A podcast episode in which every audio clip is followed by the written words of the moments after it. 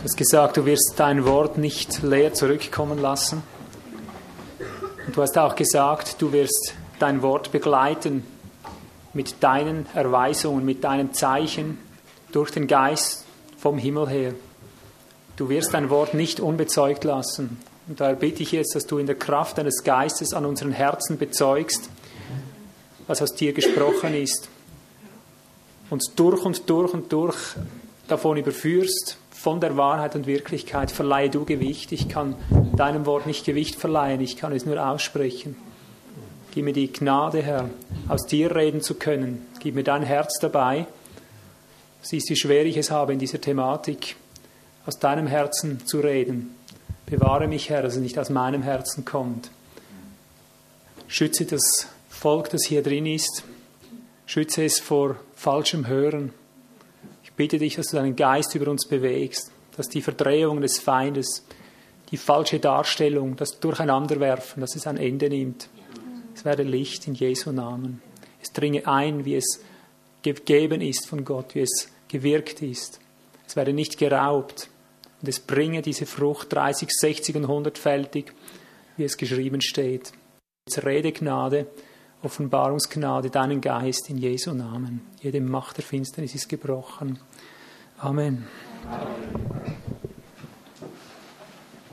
Wie ich es vorher gebetet habe, ist es ein, eine Thematik, die ich bewege, die mich sehr bewegt und die mir nicht so leicht fällt, im Geist zu predigen. Es muss uns klar sein, du kannst alles so und auch anders tun. Jede Wahrheit, die Gott gibt, kannst du durch seinen Geist weitergeben, du kannst es seelisch weitergeben, du kannst es fleischlich weitergeben. Und je mehr uns halt die Dinge treffen, auch persönlich treffen, je weniger sie verarbeitet sind, desto mehr neigt man dazu, dann sein eigenes mit hineinzugeben. Und das braucht schon viel Gnade. Ich will es aber, wie immer mir das jetzt gelingt oder nicht gelingt, ich will es voraussagen, diese Dinge, die wir sagen, die wir leider oft eben an den Besuchersamstagen sagen, weil hier um die Bezeugung geht, die sagen wir nie richtend. Fleischliche Ohren können das nicht unterscheiden. Ein fleischliches Ohr, wenn du etwas Negatives sagst über Kirche, über Gemeinde, über Christentum, ist das sogleich gerichtet. Und das ist nicht wahr. Gerichtet ist, wenn ich eine verklagende Gesinnung dabei habe. Ich sage das gerne in diesem Merksatz, ich habe diesen Merksatz kreiert. Wir richten in einer Rettergesinnung. Wir retten nicht in einer Richtergesinnung. Das ist ein himmelweiter Unterschied. Wir versuchen nicht die Menschen in einer Richtergesinnung zu retten, sondern wir versuchen die Menschen zu richten in einer Rettergesinnung. Das ist der Unterschied. Aber eben im, im Ansprechen der Dinge komme ich manchmal ein bisschen in Fahrt. Ich werde manchmal hart. Und ich bete, dass Gott die Härte, dass sie abgedeckt bleibt vom ersten bis zum letzten Wort, dass es nicht aus menschlicher Schärfe heraus ist, wenn es scharf sein muss. Man kann die Dinge einfach nicht singen. Man kann sie nicht singen, ja. Das sind jetzt die knallharten Realitäten, die wir zu bezeugen haben, jetzt vom prophetischen Akzent unseres Dienstes her. Wer ein Ohr hat, der höre, was der Geist der Gemeinde sagt. Ich kann nicht mehr dazu sagen. Öffne dich dafür, dass du erkennst, dass diese Dinge so sind, wie sie gesagt sind, dass du sie unterscheiden lernst, dass du mit offenen Augen durch die Welt gehst. Was mir vielleicht am meisten Mühe bereitet im Umgang mit Brüdern von außen, wenn wir zusammenkommen, ist sehr oft dieser Grundtenor, dass Brüder kommen und sagen, ja, man muss das nicht alles immer so, so ernst sehen. Man muss das ein bisschen von der leichten Seite her betrachten. Du, so, du musst auch ein bisschen sehen, was der Heilige Geist alles Großes wirkt in der heutigen Zeit. Und so gibt es ja Dienste, ich bin grundsätzlich nicht gegen diese Dienste, Dienste, die sich eigentlich zum Ziel genommen haben, die positiven Ereignisse in der Welt zu berichten die positiven Ereignisse. Sprich, wenn irgendwann Erweckung ist, irgend in einem Land, dann wird das notiert, es werden Berichte darüber gemacht und so weiter. Man möchte nicht einfach das Negative zu sehr betonen, weil man nicht die, die Stimmung verderben will. Oder ich weiß nicht, was dann noch alles für sonstige Motivationen dahinter sind. Ich denke aber, dass das Positivpredigen das Gefährlichste ist, was es in unserer Zeit überhaupt geben kann. Denn Friede, Friede, das haben seit jeher die falschen Propheten gepredigt. Das kann jeder predigen. Friede, Friede, Friede, Freude, Eierkuchen. Das ist das, was die Welt bietet, was sie scheinbar anzubieten hat, aber es ist kein Friede. Es ist kein Friede.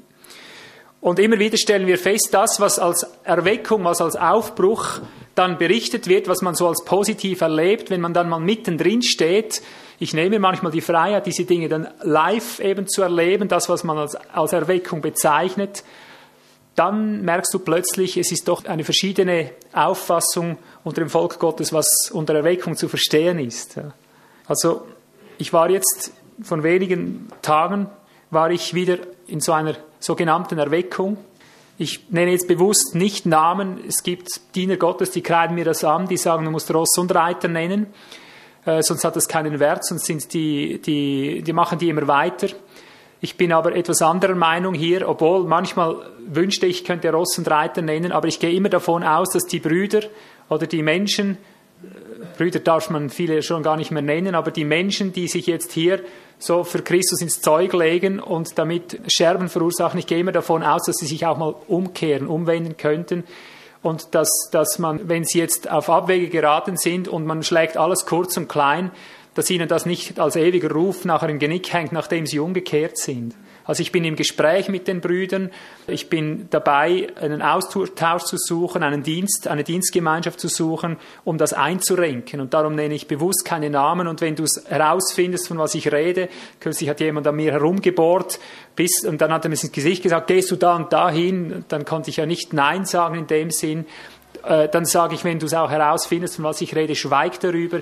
Es ist nicht unsere Aufgabe, hier Menschen runterzumachen, die in Irrtum sind. Es ist unsere Aufgabe, das Problem zu schildern und dir zu zeigen, gib doch Acht, dass du da nicht mit hineingerätst. Du musst die Sache als solches schmecken, den Geruch des Christus in der Nase haben und wo er nicht drin ist, das sollst du meiden und das andere, dem sollst du nachfolgen, auch wenn es vielleicht äußerlich gar nicht konform ist mit christlicher religiöser Vorstellung.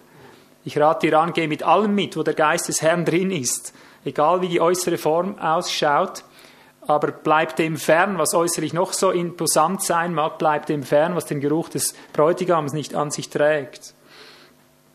Gut, ich werde jetzt zuerst einen Vers lesen, einen Text aus 2. Thessalonicher 2, Vers 4. Nachher kommt 2. Petrus 2. 2. Thessalonicher 2, Vers 4. Im Zusammenhang redet Paulus von der Ankunft des Herrn und unserer Zusammenführung mit ihm unserer Vereinigung mit ihm. Vereinigt sind wir ja jetzt schon im Geist. Wir sind ein Geist in ihm, er in uns, wir in ihm. Aber das schlägt letztendlich zusammen in eine sichtbare Zusammenführung mit ihm. Das ist der Zusammenhang. Und nun liegt Paulus etwas ganz Dringendes am Herzen. Er sagt, lasst euch nicht irreführen. Das geschieht nicht so schnell, wie wir alle meinen. Er sagt, es muss zuerst etwas geschehen.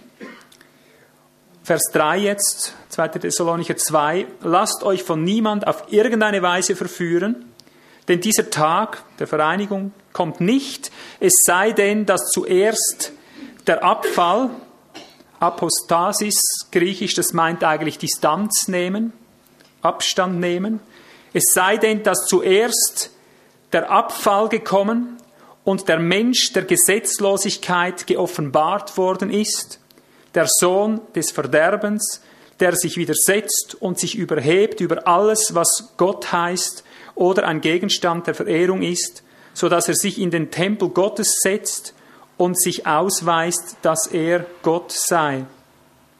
Mal bis hierher.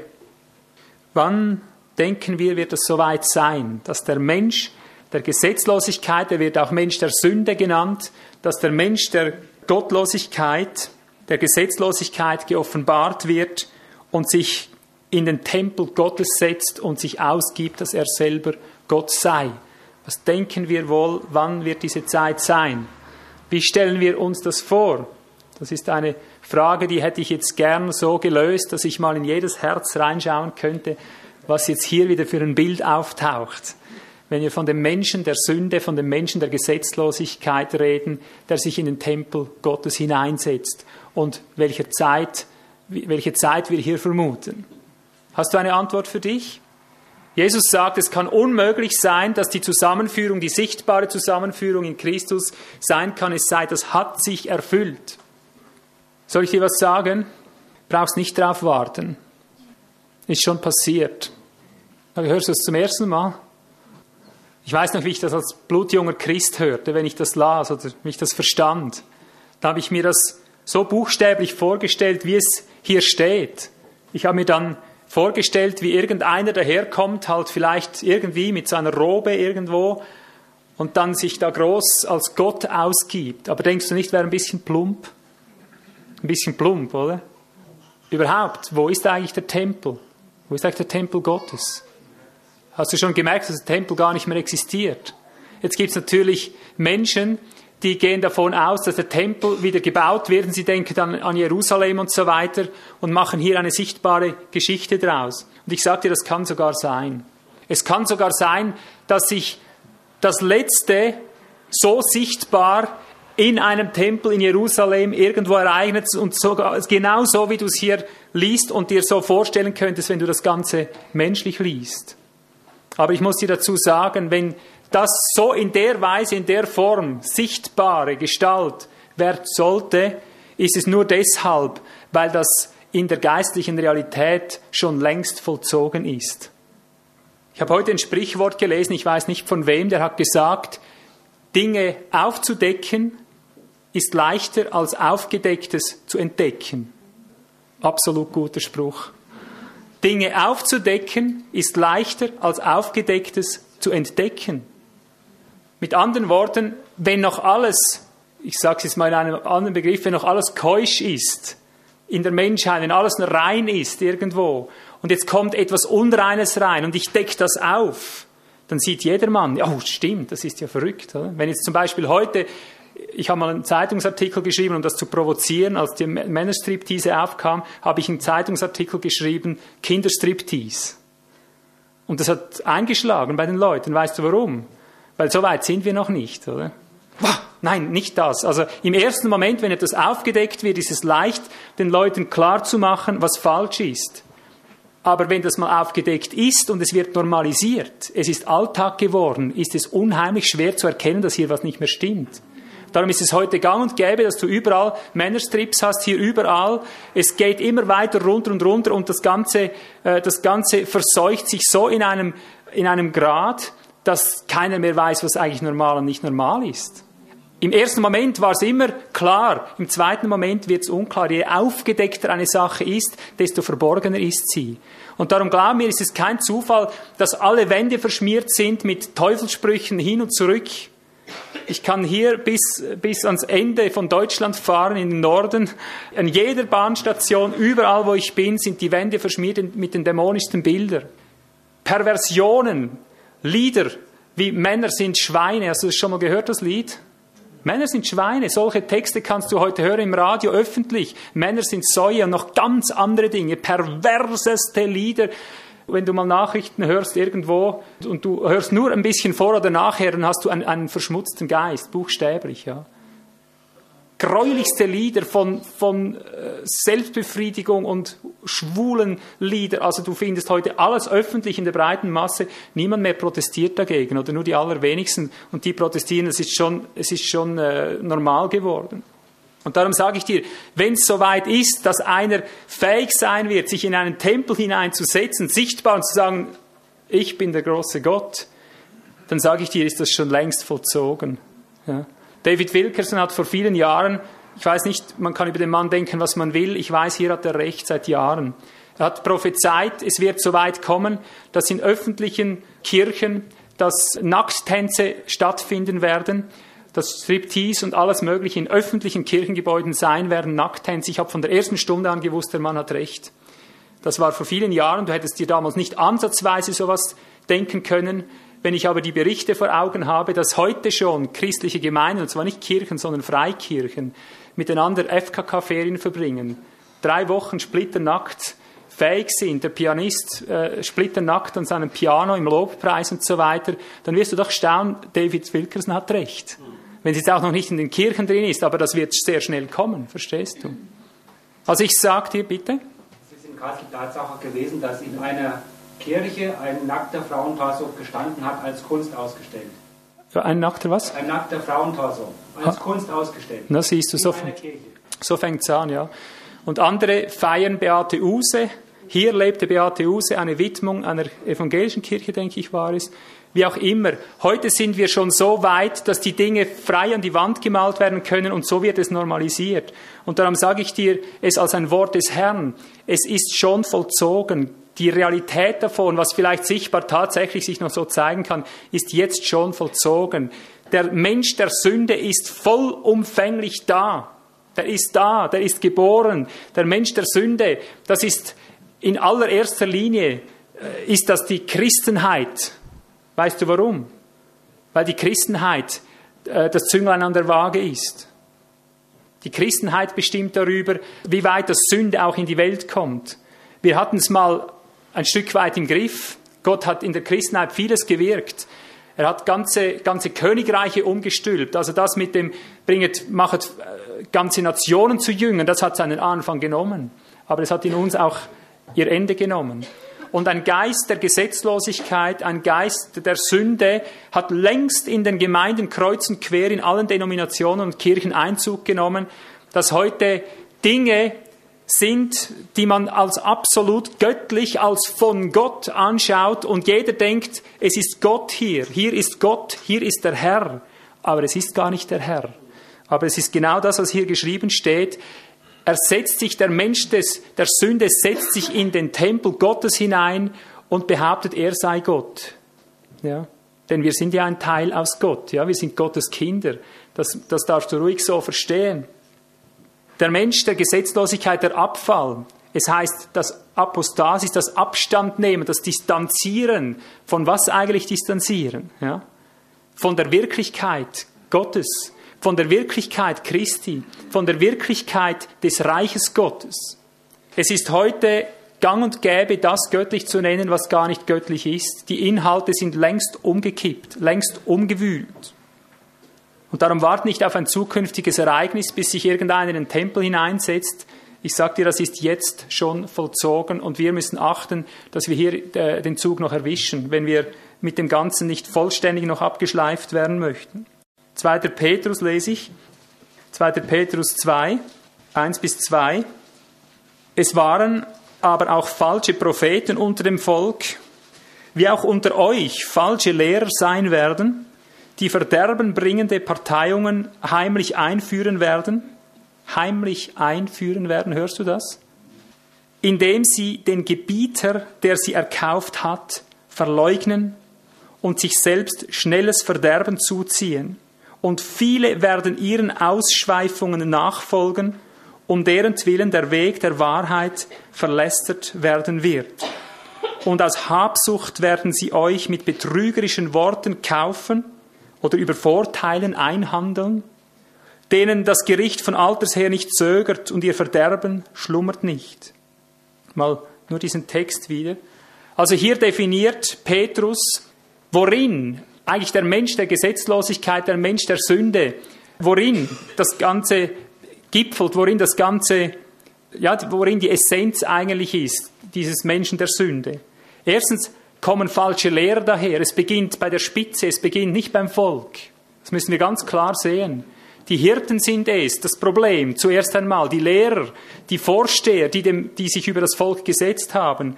Und zwar bringen sie verderbenbringende Spaltungen heimlich rein. Er wird sich in den Tempel Gottes hineinsetzen. Und jetzt sage ich, frage ich dich nochmal, wo ist eigentlich der Tempel Gottes? Das sind wir. Ja. Und glaub mir, wenn Gott im Schattenbild einen sichtbaren Tempel aus Menschenhand gebaut, mit dem begonnen hat und jetzt in die geistliche Realität hineingeführt hat, glaub mir, er wird nicht mehr zurückgehen zu dem Steingebäude. Glaub es mir. Du wirst auch nicht mehr die alten Flugzeuge hervorholen, die wir anno dazu mal hatten. Du wirst nicht mehr die alten Fahrzeuge holen mit den Stein, mit den Steinkohlenvergasern, nachdem du heute die modernsten Einspritzer hast. Du wirst nicht mehr da zurückgehen. Keiner tut das. Du wirst nicht die alten Kleider anziehen, die du vor 40 Jahren anhattest. Vielleicht als du noch ein Kind warst. Du wirst dich nicht mehr in diese Höschen reinzwängen. Macht niemand. Also er setzt sich heimlich in den Tempel Gottes und der Tempel Gottes, das sind wir. Und das hat längst, längst stattgefunden, dass falsche Lehrer gekommen sind, sich hinein in den Tempel hineingesetzt haben, heimlich diese Unterwanderung hineingebracht haben, so dass wir heute nicht mehr unterscheiden können, was ist eigentlich göttlich und was nicht, weil alles aus Gott ist. Es wird alles als aus Gott proklamiert. Was ist die Spitze des Ganzen? Er sagt, sie führen heimlich ein, indem sie den Gebieter der sie erkauft hat, verleugnen und so sich selbst schnelles Verderben zuziehen. Also du merkst, der Kern der Verführung, der Kern des Problems besteht darin, dass verleugnet wird, dass du ein Erkaufter bist. Lebst du im Bewusstsein, dass du ein Erkaufter bist? Vielleicht ist es für uns Westler ein Riesenproblem. Für die Orientalen war das natürlich ein sehr naheliegender Begriff. Denn die lebten noch damit. Die wussten noch, was ein Erkaufter ist. Bist du dir bewusst, was ein Erkaufter ist? Ich sagte, du kannst dir gar nicht bewusst sein. Da musst du dich zuerst drin üben. Ein Erkaufter im orientalischen Begriff ist eben ein Sklave. Und ein Sklave, der hat dann nicht irgendein Anrecht auf eigene Bewegungsfreiheit. Ist uns das klar? Der wurde erkauft, der hat, der, bei dem hat die Stunde X geschlagen, da war alles vorbei. Hatte er Familie, hatte er nachher keine mehr. Hatte er Geld, er hatte kein Geld mehr. Hatte er einen Ruf, er hatte keinen Ruf mehr. Hatte er irgendetwas hier unten, irgendeine Freiheit, er hatte sie nicht mehr. Er konnte nicht mehr seinen eigenen Tag bestimmen, weder aufstehen konnte er, wann er wollte, er konnte sich nicht niederlegen, wann er wollte. Er war nicht mehr sein eigener Herr. Er bekam einen anderen Namen, er war der Knecht des sowieso. Und er wurde jederzeit, über ihn wurde verfügt. Er wusste, in jedem Moment hat er das Bewusstsein, ich gehöre nicht mehr mir selbst. Ich wurde erkauft, ich gehöre einem Gebieter. Der war nur noch für den Gebieter da. Und wenn der Gebieter nicht gesagt hat, ruh dich eine Stunde aus, gab es keine Stunde der Ruhe. Er konnte sich nicht sein Freizeitprogramm einrichten. Er konnte gar, gar, gar nichts. Und so hat uns Christus erkauft. Er hat gesagt, ich bin der Herr ich bin der Herr. Nicht so wie der Herr Sasek, ja, in dem Sinn Herr, so eine freundliche Anrede, sondern der Gebieter. Christus hat sich uns als Gebieter vorgestellt. Und als Gebieter ist er aufgetreten, hat gesagt, der echte Christus ist ein Gebieter, ist ein Herrscher, ist einer, der dich erkauft hat zu seinem Eigenbesitz. Natürlich nicht als finsterer Despot, nicht so wie die Welt gebietet, nicht einer, der dich unter den Daumen nimmt, aber was die Verbindlichkeit anbetrifft, nicht umsonst Gebieter genannt. 100% verbindlich, 100% verfügbar, wenn auch in einem anderen Geist, auch in einer anderen Manier, aber doch 100% ihm gehörend, kein Eigenleben mehr. Und siehst du, der Kern der falschen Lehre, der Kern des Menschen der Gesetzlosigkeit liegt darin, dass sie den Gebieter verleugnen. Dass das mit dem Herrn nicht so dramatisch wörtlich zu nehmen sei. Dass du ganz schön dir selber gehörst und du hast ja auch einen Verstand bekommen von Gott und jetzt könnte ich dir gleich mal reihum lehren, zeigen, wenn wir jetzt durch die, durch die Gemeinden gingen, könnte dir sagen, siehst du, das ist wieder so eine Lehre, das ist wieder so eine Ansicht, das ist wieder so eine Praxis. Alles, nur eines nicht. Nicht Besitztum eines anderen. Alles, nur nicht Besitztum eines anderen. Sie geben sich, viele werden sich dadurch, sagt er, ihren Ausschweifungen nachfolgen. Also die falschen Lehrer, die einkommen, haben Ausschweifungen in ihrem Leben. Sie schweifen weg vom Herrn, vom Gehorsam, sie sind nicht ständig Organ, sie lehren den, Gott, den Gottesfürchtigen nicht die Organschaft, sondern den Genuss, es hat immer Genuss drin. Und weißt du, du darfst nicht denken, dass alles nur Genuss ist, was mit Saufen und Huren und Rauchen und was weiß ich mit Drogen zu tun hat. Ich kann dir heute die Augen öffnen, wenn du mit mir zusammen bist. Wir gehen irgendwo hin an irgendwelche Konferenzen und ich zeige dir mal, was Ausschweifung ist. Und zwar die, die dem Herrn am meisten schmerzt. Hast du gewusst, dass es nicht so schlimm ist, wenn ein Mensch in Hurerei fällt, ich meine jetzt wirkliche Hurerei, ein Ehebruch bei Gott, wie wenn ein Mensch einem anderen Geist nachfolgt? Hast du schon gemerkt, dass die Hurerei, die menschliche, fleischliche Hurerei, nur das Abbild, der Schatten ist von der eigentlichen Hurerei? Dass die Jungfrauen, die in der Offenbarung genannt werden, die Jungfrauen sind, da geht es um Menschen, die nicht einem anderen Geist, einem anderen Gebieter, einem Baal verfallen sind. die sagen, Jesus ist der Kyrios, und zwar groß geschrieben, mit Großbuchstaben. Sobald ein Gotteskind diesen Herrn und Gebieter als einzigen Eheherrn, als einzigen Gebieter, als einziger akzeptablen Geist, der ihn führt und leitet, sobald er diesen verlässt und einem anderen Geist nachfolgt, der nicht ihm gehört, hat er seine Jungfrauschaft bei Gott verspielt. Hörst du, was ich sage?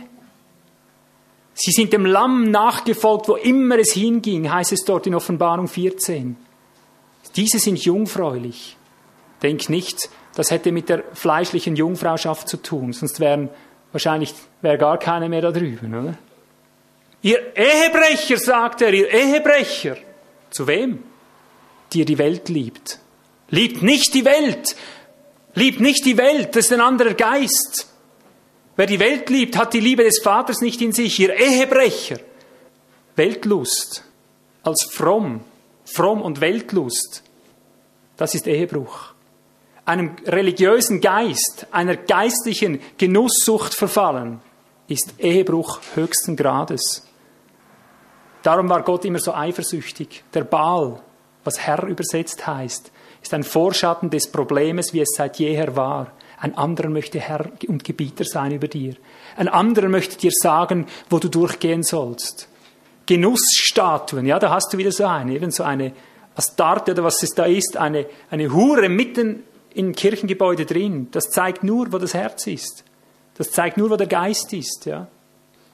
Vers 10 möchte ich noch lesen, 2. Petrus 2. Ja, ich lese ab Vers 9, weil es mitten im Satz ist. Der Herr weiß die Gottseligen aus der Versuchung zu retten, die Ungerechten aber aufzubewahren auf den Tag des Gerichts, wenn sie bestraft werden, und zwar bestraft werden, weil sie den Gebieter verleugnet haben. Besonders aber die, welche in der Lust der Befleckung dem Fleisch nachwandeln und die Herrschaft verachten. Hörst du das? Welche bewahrt er ganz speziell fürs Gericht auf? Der Zusammenhang redet immer noch von diesen falschen Lehren.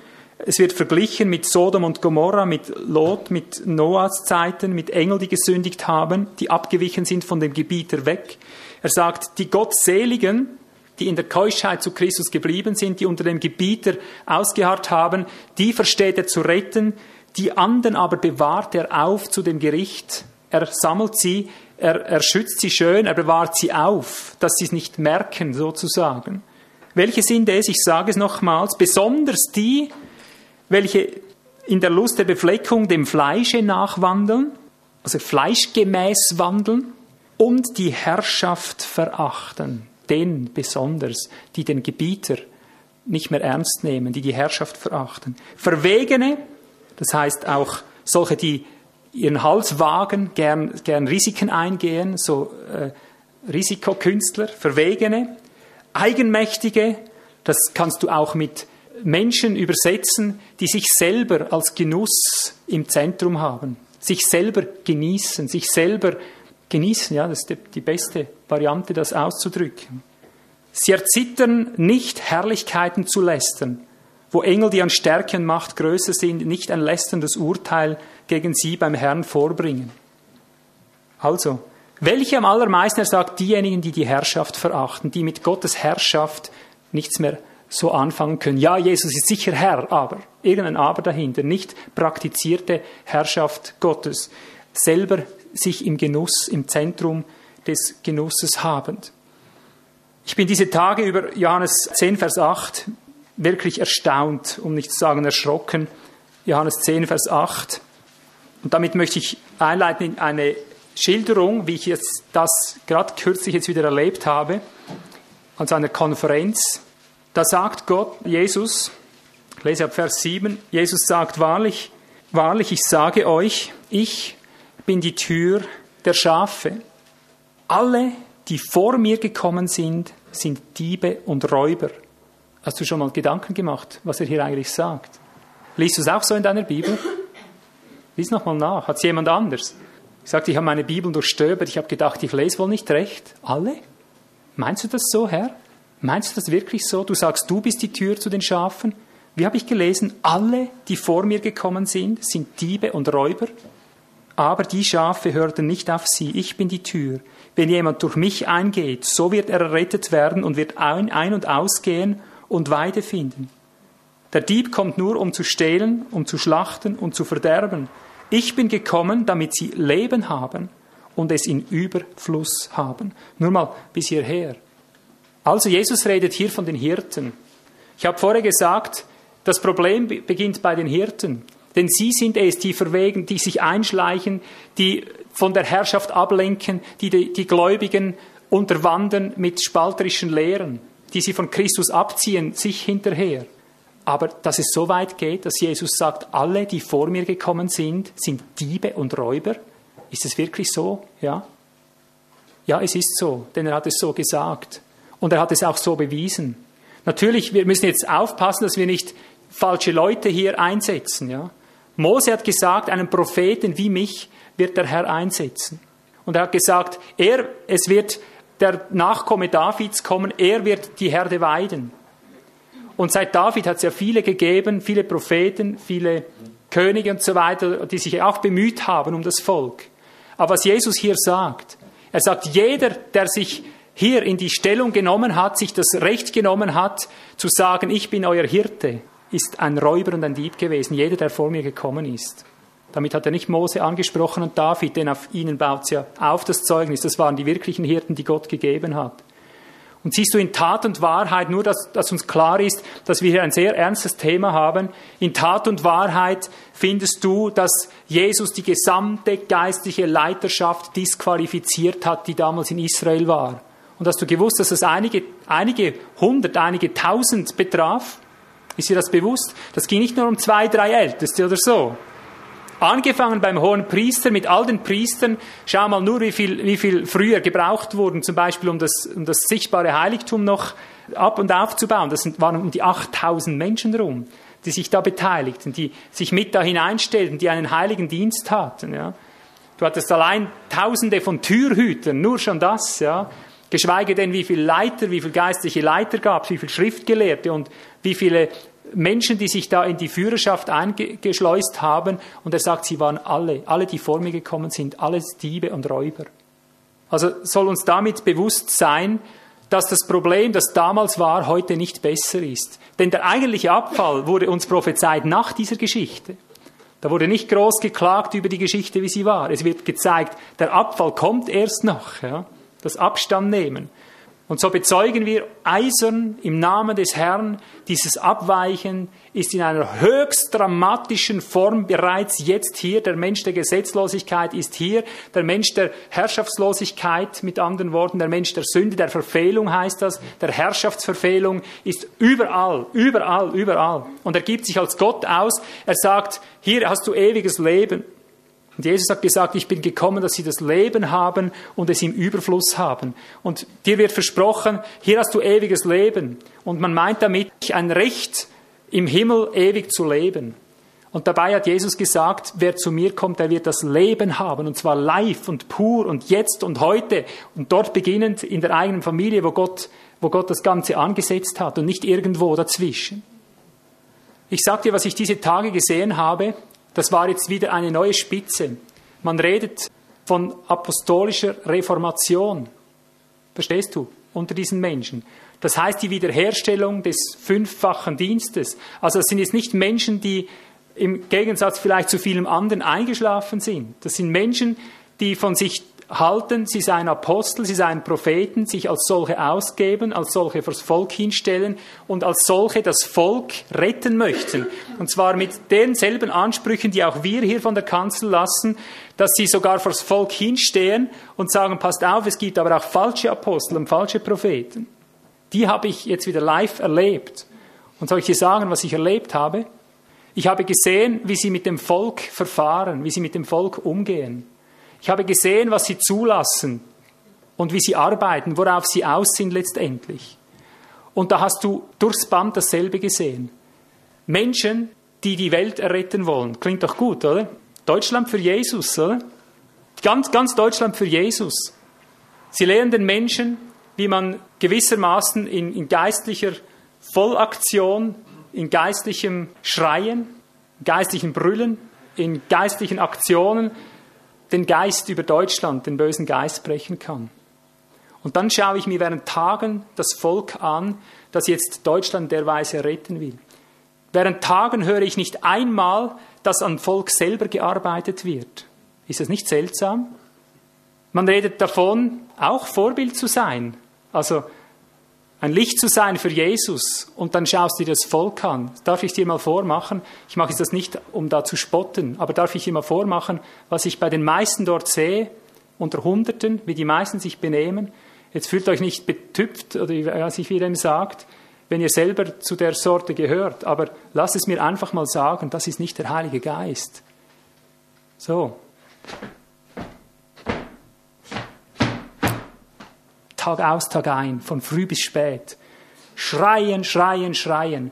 Immer nur darauf aus, in Stimmung zu geraten, in, in, in Riesenaktionen miteinander schreien und dann ruft der Apostel, jetzt schreien wir alle miteinander und noch lauter und noch lauter und noch lauter und dann muss alles her, was Krach macht. Ich sage, ich bin nicht gegen Action. Ich sage das ganz bewusst, um hier nicht als, als Fanatiker oder als trockener Bruder, was weiß ich, dazustehen. Ich wäre sehr gern bereit, mitzutanzen, mitzuherrschen, wenn das im Geist wirkliche Proklamationen wären. Aber ich wurde unablässig an das Wort des Paulus erinnert, der sagt, ihr seid ohne uns zur Herrschaft gelangt. Wie wollte ich, dass ihr zur Herrschaft gelangt werdet, dass auch wir mit euch herrschen könnten? Aber weißt du, die Menschen, die hier zucken, und zwar so weit, dass sie dann eine ältere Frau ich kann bald nicht mehr Schwester sagen, es fällt mir richtig schwer, äh, eine ältere Frau mit blutender Nase, ich weiß nicht, hatte die Zähne noch drin oder nicht, äh, da stand und man musste ihr Tücher bringen und so weiter, weil sie vor lauter Zucken das Gesicht über irgendwie Knie oder irgendwo hingeschlagen hat. Die Apostel haben es nur auf eines abgesehen, ihnen die Hände aufzulegen und zu rufen, noch mehr, noch mehr, noch mehr. Und die spicken kreuz und quer durch die Hallen, so wie die Hühner, so, gack, gack, gack, gack, gack, gack. Nicht übertrieben, wortwörtlich. Schreien, schreien, schreien von einer Hysterie zur anderen. Ja. Alles im, im festen Glauben, das sei geistlich, das sei geistgemäß, das sei Glauben. Aber soll ich dir sagen, warum es nicht geistlich und nicht Glauben und nicht real ist? Weil du musst die ganze Person anschauen. Sie konnten etliche, bis hin zu den Ordnern, die die Verantwortung hatten, die Aufsicht, sie konnten nicht die, weder den Lobpreis, die Stunde, konnten sie verkraften, noch die Predigt. Sie gingen zwischendurch raus, zündeten sich eine Zigarette an. Deutschland für Jesus. Jesus soll gerettet werden. Ich frage mich einfach, von was eigentlich? Die meisten, die du da sahst, jeder mit der neuesten Mode, die fetten, krausen Haare, mit all dem, was die Welt eben ausmacht. Von Kopf bis Fuß, Welt, Welt, Stolz, Welt, Welt, Stolz. Ich kann es nicht in Worten fassen, was mir hier entgegenschlägt. Und natürlich wird das dann verteidigt, wenn nur irgendeine Bemerkung kommt, ja, das ist wieder gesetzlich, ja. Aber siehst du, der Mensch der Gesetzlosigkeit wird denjenigen, der, der in der Reinheit lebt, in der Klarheit lebt, wird ihn immer gesetzlich nennen. Aber in Tatsache ist er gesetzlos. Soll ich dir etwas sagen? Ich bin auch nicht dafür, dass man alles nur am Äußeren allein bemisst. Bin ich nicht dafür. Aber eines kann ich dir sagen, du kannst einen inneren Schweinehund kannst du mit Heiligkeit tarnen, überpinseln. Du kannst es, einen inneren Unheiligen kannst du heilig darstellen. Nie und nimmer aber einen inneren Heiligen unrein. Kannst du es glauben?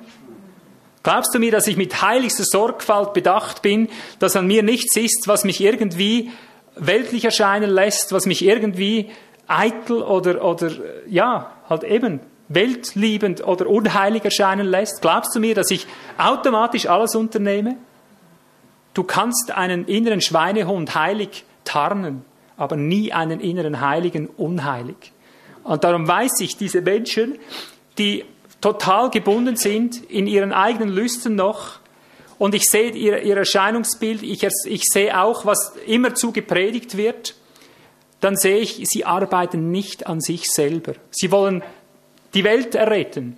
Und das ist ja gut, dagegen habt ja niemand was, ja. Aber ich behaupte, sie verachten die Herrschaft, weil sie haben die Herrschaft über sich selber nicht gewonnen. Sie haben die Herrschaft über den eigenen Bauch, über die eigenen Lüste und Süchte nicht. Ja, von, von wo wollen Sie denn die Welt erretten? Was sind denn Sünden? Ist denn Sünde etwas Theoretisches plötzlich? Ist denn Sünde nicht konkret, dass ich nicht unter der Herrschaft Gottes laufe? Ist Sünde nicht etwas ganz Praktisches seit jeher? Ehebruch zum Beispiel, Unzucht, Augenlust? Eben wie es hier in der Bibel immerfort bezeichnet wird. War Sünde nicht seit jeher etwas ganz Praktisches? Also wenn wir von Sünde gerettet werden sollen, wie können wir hier losgelöst von der realen Bewältigung darüber hinweg etwas feiern an Sieg, das, das ja gar nicht bewiesen ist? Ich konnte nicht mehr an mich halten. Ich bin zu einer Person hingegangen, habe gesagt, hast du eben hier drin auch mitgeschrien? Sagt sie ja. Da habe ich gesagt, und das ist, ist das Feuer des Heiligen Geistes? Drinnen waren sie noch am Schreien, sie hat nicht mehr ausgehalten, sie musste Zigarette haben. Sag ich, das jetzt das Feuer des Heiligen Geistes, das ihr da drin eben beschrien habt? Und dann hat sie zu zittern begonnen. Ja, ich, ich weiß es ja, ich weiß es ja, habe ich gesagt, ich, ich will dich nicht richten. Ich sage das nicht, um dich zu richten, um dich fertig zu machen. Ich sage es nur mit dem, mit dem innigsten Wunsch, dass sie doch die Augen aufgehen, dass da drin falsche Apostel und falsche Propheten am Werk sind. Ja, warum? Weil sie deine Sünde nicht aufdecken. Was können wir Deutschland, was können wir die Schweiz erretten und was können wir Siegesgeschrei loslassen und vom eigenen Bauch, von der eigenen Ungebrochenheit, von der eigenen Herrschaftslosigkeit, von der eigenen Weltlust wird noch nicht mal ein Wort gesagt. Ich habe das dann als Anlass genommen, als die Dienste zusammengerufen wurden, um mit ihnen irgendeine Vernetzung anzustreben. Ich habe es zum Anlass genommen, auch wieder eine, eine peinliche Frage eigentlich in die, in die Mitte zu stellen. Ja. Es war Fragestunde und ich habe gefragt, habe ich gesagt, für mich ist erstaunlich, in unserem Dienst ist seit Jahren immer nur dann ein geistlicher Fortschritt der Fall, praktisch sichtbar, wahrnehmbar oder möglich, wenn zuvor eine ganz praktische Verfehlung ausgeräumt wurde. Das geht immer Hand in Hand bei uns. Es gibt nie einen geistlichen Fortschritt ohne vorangehende oder parallelgehende praktische Bewältigung von Verfehlung. Wieso höre ich während Tagen nicht ein Wort darüber? Was denkst du, was man geantwortet hat? Ja, wir sind auch vor dem Herrn gestanden und der Herr hat uns nicht solches gesagt. Ich frage mich, hat er das andere gesagt? Ist es wirklich möglich? Und wenn du eben die, die Botschaften hörst, dann siehst du, das geht Jahr für Jahr so, Jahr für Jahr so. Gut, ich möchte das jetzt nicht allzu sehr ausweinen, ich könnte hier vieles erzählen. Es war so haarsträubend, ich habe tagelang Wehen gelitten. Vom ersten Abend schon war ich so erschlagen, ich hatte bis zum nächsten Abend um 18 Uhr, ich saß wie ein Betroffener auf meinem Bett. Ich habe nur vor mich hingestarrt den ganzen Tag. Ich konnte weder lesen noch beten. Ich war wie ein Erschlagener, stumm, wirklich wie stumm vor dem Herrn. Ich war nur da und habe einfach hingehalten. Diesen, einfach, ich habe gemerkt, diese Betroffenheit des Geistes darüber, was, was ich erleben musste. Von Geist nicht eine Spur, aber nicht eine Spur. Und das wird so hoch gejubelt, dass man sogar denkt, man hätte eine apostolische Reformation im Gange. Jesus sagt, der letzte Akt in Matthäus 24 sagt er, passt auf, dass ihr nicht verführt werden. Das ist der letzte Akt nach all dem Kriegerischen, nach all dem, was vorher aufgezählt wird an Grausamkeiten, sagt er, das Wesentliche, wo er eigentlich davor gewarnt hat, ist, ihr werdet verführt werden. Es werden falsche Propheten, es werden falsche Lehrer kommen, die werden euch von der Linie abbringen. Matthäus 24, 10, wir, wir schlagen es nicht nach. Ich denke, das kennt jeder. Auf Moses Lehrstuhl haben sie sich gesetzt, sagt er zur ganzen Gelehrtenschaft Israels, die gesamte Gelehrtenschaft, er setzt sie ab und sagt, tut, was sie euch sagen, nur nach ihren Werken tut nicht. Und auch das muss ich hier einflechten, über apostolische Dinge, über Zusammenhänge, haben sie die Wahrheit gesagt. Ich hätte nichts aussetzen können. Dass die Wichtigkeit der apostolisch-prophetischen Dienste, der Lehrdienste, der Hirtendienste und so weiter, es hat nichts auszusetzen gegeben an dieser Lehre. Also auch hier müsste man sagen, was sie euch sagen, ja, das, das tut, aber tut bitte nicht nach ihren Werken, denn der Inhalt ist total ein anderer. Man versteht unter diesen Dingen ganz andere Zusammenhänge, ganz andere Vorstellungen, was das Ziel davon ist. Ja. Ich möchte kurz nach Offenbarung schauen, in die Offenbarung, mal Kapitel 3.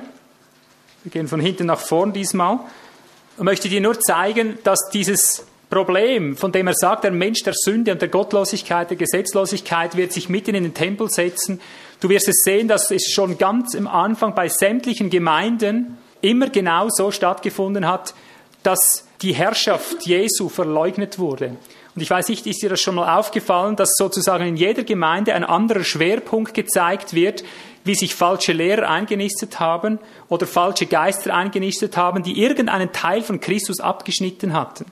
Aber anstelle dessen erklärt haben, das ist Gott, das ist Christus. Das musst du dir gut im, im, im, in Erinnerung behalten. Das Wesen der Dinge ist, dass man das göttlich ausgibt. Das heißt es, dass er sich in, in den Tempel setzt und sich als Gott ausgibt. Also er war das nicht so plump, ich bin da der liebe Heiland oder so. Das geschieht ganz konkret, indem man austauscht. Und das hat damals schon stattgefunden. Wir beginnen hinten bei Laodicea, Offenbarung 3, Vers 17. Da liest du, weil du sagst, ich bin reich und bin reich geworden und brauche nichts und nicht weiß, dass du der Elende und bemitleidenswert und arm und blind und bloß bist, rate ich dir, von mir im Feuer geläutertes Gold zu kaufen. Also, ich, ich fasse das nur zusammen, damit es nicht zu lang wird. Hier in Laodicea siehst du, sie haben einen Reichtum ohne Jesus erlangt, aber sie sagen, es ist der, oder? Sie haben Gott gepriesen, es ist Gott, der uns reich macht, es ist Gott, da kannst du die ganze Wohlstandslinie mit hineinpacken, es ist Gott, der das will, dass wir reich sind. Ich werde dir heute noch sagen, was Gott will, bezüglich Reichtum, ja? Dass du wieder mal die Wahrheit gehört hast. Aber hier haben sie gesagt, Reichtum, wir sind reich geworden und die waren mit Augensalbe, mit Goldhandel und Geweben und all dem waren sie reich. Ja, Gott hat gesegnet, aber er sagt, ist ohne mich. Jesus war draußen. Was war in Philadelphia, Kapitel 3, 9? Siehe, ich übergebe dir aus der Synagoge des Satans von denen, die sich Juden nennen und es nicht sind, sondern lügen. Siehe, ich werde sie dahin bringen, dass sie kommen und sich niederwerfen vor deinen Füßen und erkennen, dass ich dich geliebt habe. Weil du das Wort vom Harren auf mich bewahrt hast, werde auch ich dich bewahren aus der Stunde der Versuchung, die über den ganzen Erdkreis kommen wird. Du hast das Wort des Harrens, sagt er, hast du bewahrt.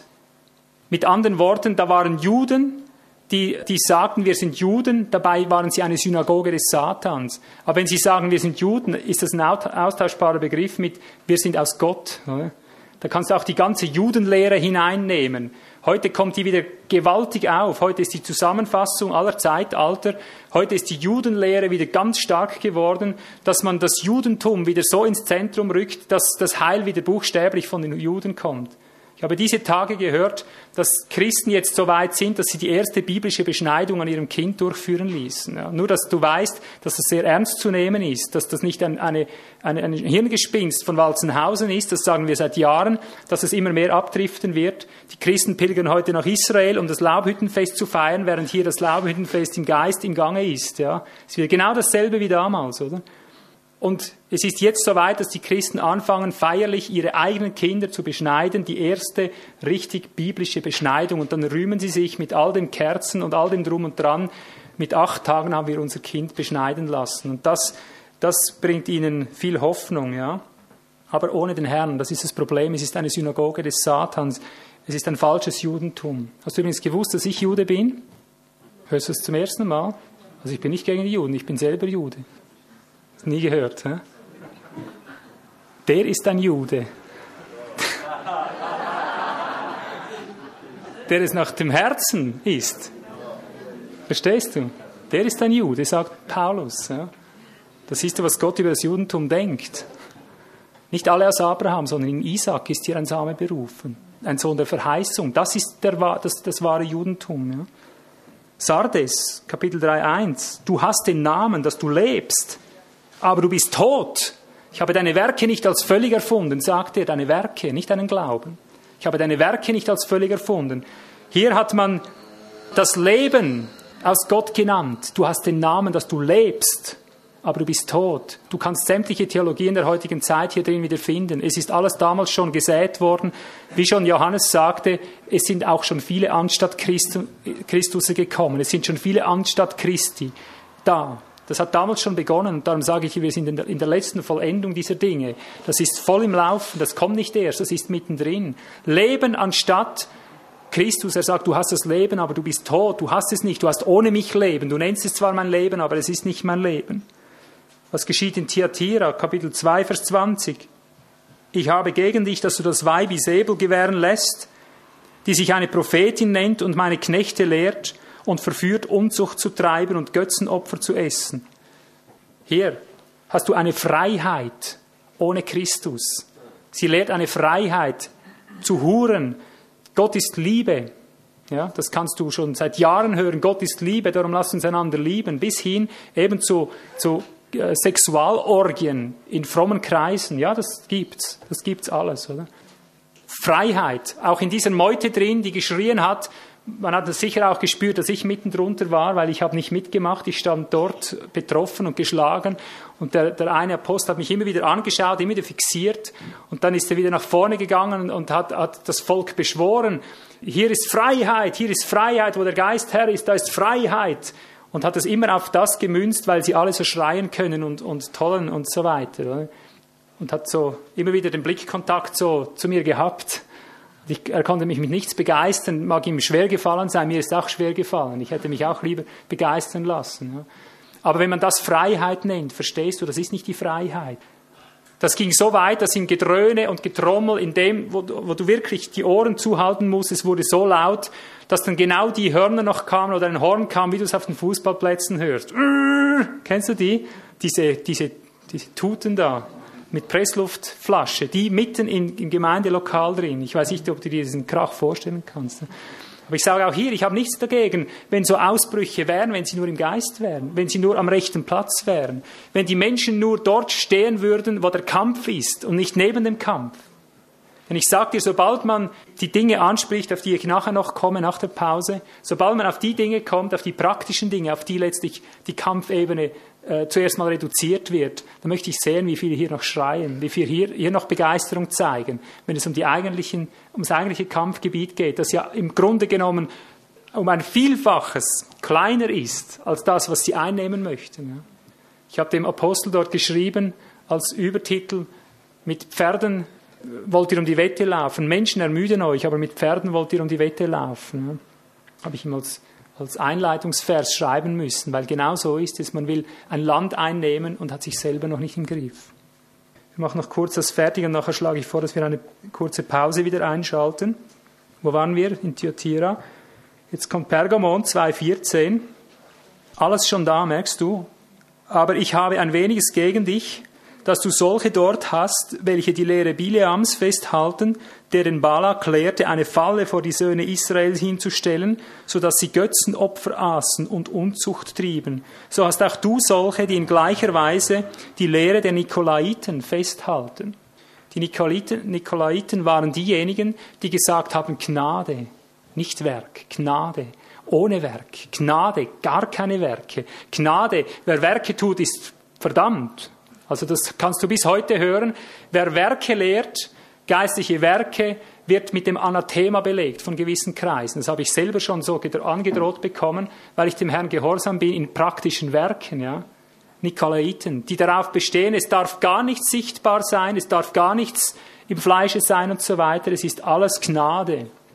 Und sobald du dir irgendwo Mühe gibst, irgendwo was zu verändern, bist du aus der Gnade gefallen, nach ihrer Auffassung. Das ist die Nikolaitenlehre. Und sie führt genau dahin, was du als Wurzel siehst. Es ist die Säbel noch damit im Zusammenhang, oder? Das ist alles zusammen. Der, der Bileam, Bileams Geist und so weiter, die Hurerei. Isabel ist immer ein Bild für Hurerei, also auch Bileam ist wieder Hurerei. Er hat empfohlen, das Ganze ein bisschen zu vermischen, nicht so eng zu sein, die, die fremde Nation nach Israel zu bringen, weil er wusste, das löst die von selbst auf, wenn sie nur ein bisschen vermischt sind. Ja. Und siehst du, das ist heute eins zu eins überall anzutreffen. Überall ein weites Herz. Ja? Und man merkt es nicht, weil es schon so normal geworden ist. Man kann es nicht mehr erfassen. In Smyrna Kapitel 2,9 ist das einzige, wo du siehst, da ist kein Tadel drin. Da heißt es, ich kenne deine Drangsal und deine Armut, du bist aber reich. Und die Lästerung von denen, die sagen, sie seien Juden und es nicht sind, sondern eine Synagoge des Satans. Also hier kannst du sehen, wie es in Tat und Wahrheit wieder ist, da wo Drangsal ist, da wo Bedrängnis ist, wo scheinbare Armut ist, da sagt er, hier ist der Reichtum. Das sind die Bewahrten, hast du gemerkt? Das ist die Gemeinde von diesen sieben Sendschreiben, von denen du siehst, hat sich nichts eingeschlichen. Und darum sage ich dir, glückselig, wer jetzt erschüttert wird, glückselig, wer jetzt leidet, glückselig, wer jetzt durch die Hölle geht, wer jetzt die Kämpfe kämpft, wer jetzt den Eindruck hat, ich bin so arm, so wie Lois es gesagt hat wo du spürst, ich bin nichts, ich vermag nichts, ich bin überfordert, glückselig, wer das erlebt, der zum Geheimnis Gottes durchkommt, wo er sagen kann, du bist aber reich, du bist aber reich, weil du zu Christus durchgedrungen bist, zum wirklichen Evangelium. Wer in dieser Zeit, in der wir jetzt leben, keine massiven Kämpfe erlebt, steht außerhalb des geistlichen Ratschlusses. Das behaupte ich schlechtweg. Das beginnt von klein an Natürlich, die Kindlein dürfen sich auch freuen im Herrn, die sind nicht von Anfang an so belastet wie die, wie die Großen. Aber ich behaupte, bis zu den Kindlein runter im Glauben, wer in dieser Zeit lachen kann, einfach so, einfach so und nicht immer wieder lacht im Glauben, weil er Christus größer sieht als diese unwahrscheinlichen Peinigungen, die auf uns zukommen. Wer das nicht so erlebt, steht neben den Schuhen. Der ist nicht im Ratschluss Gottes drin. Das kann ich gleich mal so behaupten, als fixe Feststellung, weil es so ist. Aber du wirst auch bewahrt sein, wenn du so lebst, weil hier machst du keine lockeren Sprünge. Hier suchst du die Herrschaft, hier suchst du deine Seele mit Furcht und Zittern zu vollenden, dass du deinen Lauf vollendest, weil du siehst, was es für einen Preis kostet, im wahren Kampffeld zu stehen. Das letzte noch 2.2, Offenbarung 2.2, das ist das erste Sendschreiben an Ephesus. Ich kenne deine Werke und deine Mühe und dein Ausharren und dass du Böse nicht ertragen kannst und du hast die geprüft, die sich Apostel nennen und es nicht sind. Siehst du, hier hat es eigentlich angefangen, wenn du es historisch betrachtest, hat es dort angefangen, wo falsche Apostel zuerst hereingekommen sind. Wie es Paulus sagte, nach, nach unserem Abschied werden verderbliche Wölfe ein, äh, Einlass suchen, falsche Apostel, falsche Propheten. Ja. Damit hat es begonnen aber anstelle von Christus nicht, nicht ihn. Aber sie sagt, ist aus Gott, alles ist aus Gott. Oder? Und das ist die große Not, die wir haben. Jeder sagt, es ist aus Gott. Und du musst wissen, was ist wirklich aus Gott, wie kannst du es unterscheiden. Das möchte ich jetzt aber im zweiten Teil lehren. Jetzt schlage ich vor, dass wir nochmal eine kurze Pause machen, uns ein bisschen erfrischen und dann möchte ich den zweiten Teil nachher anfügen. Es geht um unser Leben, es geht auch um die Existenz deiner Gemeinde, es geht um die Existenz einer ganzen Welt. Wir bitten, dass du uns erwächst da hinein, dass wir die Wahrheit erkennen, dass wir nicht den Trug, den frommen Trug, den ganzen frommen Betrug auf den Leim gehen und, und am Wesen vorbeileben, am Wesen der Dinge vorbei. Gib uns die Liebe deiner selbst ins Herz, auch für die schwierigeren Wege, dass wir all das Scheingeistliche hinter uns lassen, dass wir die schweren Wege gehen, aber dafür ans Ziel gelangen Bitte, dass du diese Liebe von dir selber auf uns ausgießt und dein Verständnis in uns wächst. Bitte, dass du weiterfährst und Offenbarung gibst über diesen Dingen, die wir reden, in der Kraft des Geistes. Amen. Amen. Also wir proklamieren keineswegs den leichteren Weg hier. Wir proklamieren aber auch nicht einen trockenen Weg, das möchte ich auch klar unterschieden haben. Es ist zwar in der Grundlegung, das ist vielleicht die grundlegendste Predigt überhaupt, die wir jetzt da wieder mitkriegen. Es mag sehr trocken sein. Die Stimmung ist nicht gut, wenn man die Kosten überschlägt für einen Kampf. Aber es ist nicht so, dass es ein trockener Weg ist. Für diejenigen, die diesen Weg noch nicht kennen, ich sage dir, wenn du nur schon die ersten Schritte gehst, mal in der, in der wirklichen Konfrontation drin und mal die ersten Durchbrüche hast, vielleicht nochmal das Beispiel von der Lois heute, wenn du das mal erlebt hast, da beginnt es ja eigentlich erst wo das Geheimnis des Christus mal endlich als Offenbarung kriegst, nicht nur vom Hören Sagen her. Dort beginnt es erst und dann wird dein Leben ein absolut traumhaft herrliches sein. Trotz all den Leiden, trotz all den Schwernissen, trotz all den Bedrängnissen, die diesem Weg zu eigen sind. Ja. Also wir gehen den schwierigeren Weg, wir gehen den Weg, der nicht attraktiv ist und doch tausendmal attraktiver. Ich würde es nicht eintauschen gegen irgendwas auf dieser Welt, was wir in Christus erleben, erfassen oder ihn, ihn in uns wahrnehmen, was, was überhaupt Sache ist. Wir möchten jetzt also noch auf den Punkt kommen, ich knüpfe nochmal an.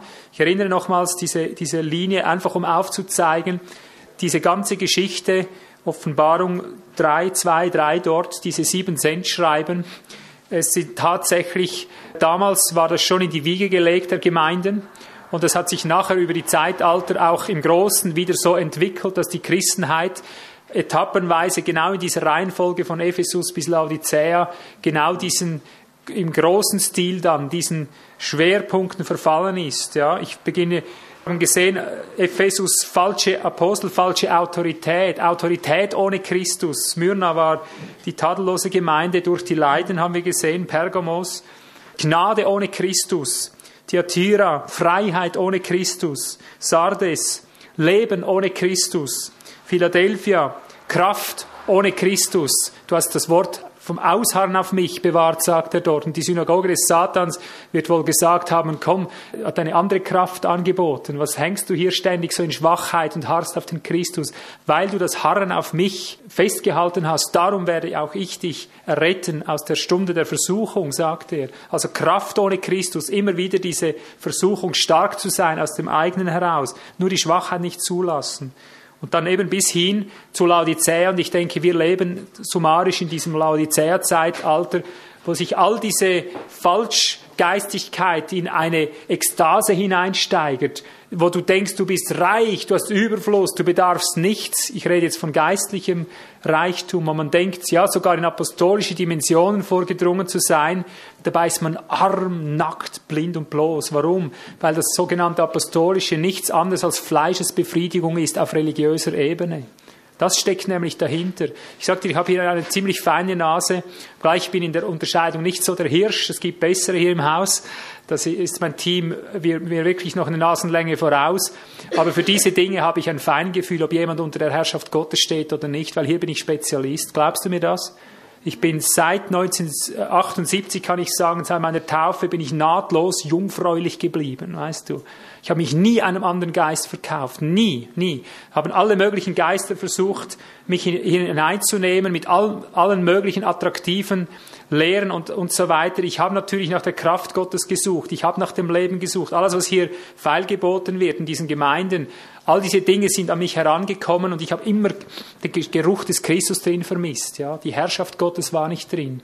Und ich bin jungfräulich geblieben hier, habe seit diesen zwei, 23 Jahren unablässig in ihm unter seiner Herrschaft gestanden und er konnte mit mir immer alles machen, was er wollte. Und darum habe ich eine sehr feine Nase, wenn es darum geht, ob jemand aus ihm heraus lebt, wirklich aus ihm, oder ob er im Namen Jesu aus seelischen Quellen schöpft. Und das, was ich wieder erlebt habe diese Tage, und das spricht für sehr vieles in dieser Zeit, es ist seelischer Rausch, seelisches Christentum, seelisches Leben, seelisch, alles auf der seelisch-fleischlichen Ebene und es rutscht immer mehr von der Seele, vom Gefühlsbereich in den Fleischesbereich. Und darum sage ich es nochmal, ich bin überzeugt, Unzucht wird noch an der Tagesordnung sein in der Gemeinde, weil, weil man damit irgendwelche Rechtfertigungen noch bringen wird, dass damit vielleicht sogar Geist besser übertragen wird. Ich kann dir nicht sagen, was noch alles kommen wird, aber ich behaupte, es wird ins Grenzenlose ausufern, weil man gar nicht im Geist lebt. Was ist nun der Kern einer gesunden Lehre, so wie Paulus es nennt? Er hatte gesagt, in der letzten Zeit werden Menschen kommen, die, die, es wird eine schwere Zeit sein. Und er hat immer wieder von der gesunden Lehre geredet. Was ist der Kern einer gesunden Lehre? Und ich möchte es jetzt von der anderen Seite her aufzeigen. Was ist der Kern? Was ist das Zentrum der Verführung? Nebst dem, was wir jetzt gesehen haben, dass die Herrschaft verachtet wird. Ich denke, das ist, das ist das Wesentlichste, was die Sache als solches angeht. Da beginnt es, dass die Herrschaft äh, Gottes verachtet wird, beiseite geht. Aber das Zentrum der Verführung, wohin zielt nun diese Herrschaft, dieser Herrschaftswechsel, wohinein führt der Herrschaftswechsel? Das haben die Apostel sehr klar vorausgesagt. Und du tust gut, wenn du jetzt dieses Wort aufnimmst und dann dein Leben anhand dieser Maßstäbe prüfst, von dem, was wir nachher reden. 2. Johannes fasst es für mich am trefflichsten zusammen. 2. Johannes Vers 7 fasst für mich am trefflichsten zusammen, wo diese neue Herrschaft, diese andere Herrschaft, die nicht aus Christus ist, wo sie dich ganz gezielt hineinführt. Und das ist das Wesen der Dinge, das du überall findest, seien das nun Abirrungen auf die oder auf die andere Seite. Da heißt es, denn viele Verführer, 2. Johannes 7, denn viele Verführer sind in die Welt hinausgegangen, die nicht Jesus Christus im Fleisch, und jetzt passt auf, was ich lese, kommend, weil hier ist ein Partizip im Griechischen. Ich lese es nochmals, heißt nicht gekommen, denn viele Verführer sind in die Welt hinausgegangen, die nicht Jesus Christus im Fleisch kommend bekennen. Dies ist der Verführer und der anstatt, anti heißt anstelle, anstelle Christus. Seht auf euch selbst, sagt er, seht auf euch selbst, dass ihr nicht verliert, was wir erarbeitet haben, sondern vollen Lohn empfangt. Jeder, der weitergeht und nicht in der Lehre des Christus bleibt, hat Gott nicht. Wer in der Lehre bleibt, der hat sowohl den Vater als der Sohn. Was sagt er hier? An einer anderen Stelle sagt er tatsächlich, der Anstatt Christus ist davon geprägt, dass er ableugnet, dass Jesus im Fleisch gekommen ist. Dass er im Fleisch gekommen ist. Aber das sind zwei verschiedene Aussagen. Hier geht er einen Schritt weiter. So wie am Anfang abgeleugnet wurde von den Juden, dass das der Christus war, der im Fleisch gekommen ist, und zwar im Fleisch. Sie haben gesagt, Gott kann nie im Fleisch sein. Das geht nicht, oder? Das kann nicht so in der Weise sein im Fleisch. Gott ist und bleibt Geist und so weiter. Das muss anders gehen. So wie sie der Anstatt Christus verleugnet hat, dass er im Fleisch gekommen ist, so wird er in der Fortsetzung verleugnen, dass der Christus im Fleisch kommend ist. Und das meint jetzt nicht, dass er wiederkommt sichtbar in dem Sinn. Das redet jetzt von dem Geheimnis des Christus. Denn nach Paulus sind wir der Christus, ja. Christus ist ins Fleisch gekommen, abermals, und zwar in dein Fleisch, in mein Fleisch, da in diesen Leib hinein. Und er kommt nicht im Geist in meinen Geist hinein, allein.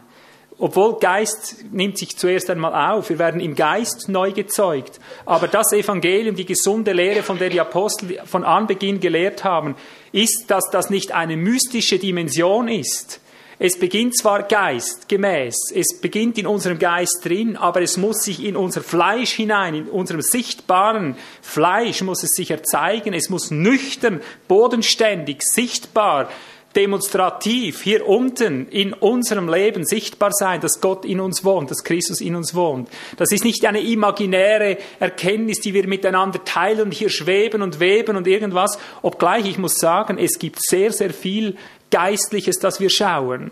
Ja? Sonst hättest du gar nicht die Kraft, das ins Fleisch zu bringen, dass es hier sichtbar Gestalt gewinnt. Ja? Also wir nehmen Dinge wahr, wir bewegen Geheimnisse, sagt auch Paulus, wir bewegen uns im Geist und wir gehen immer tiefer in diese Erkenntnis Gottes ein, die du nur über Geist wahrnehmen kannst. Aber das bleibt nicht da.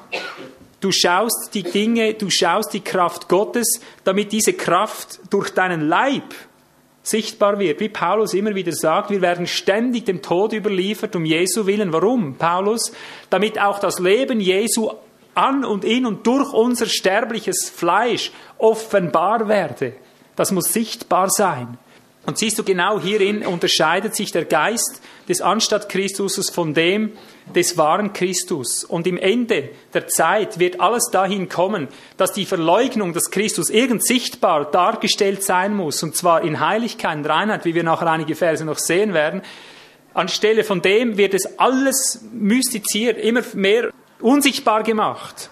Es wird zu einer reinen Sache des Glaubens, zu einer reinen Sache der der imaginären Geisteskunst sozusagen, wo es absolut keine Rolle mehr spielt, wie du dich im Fleisch verhältst.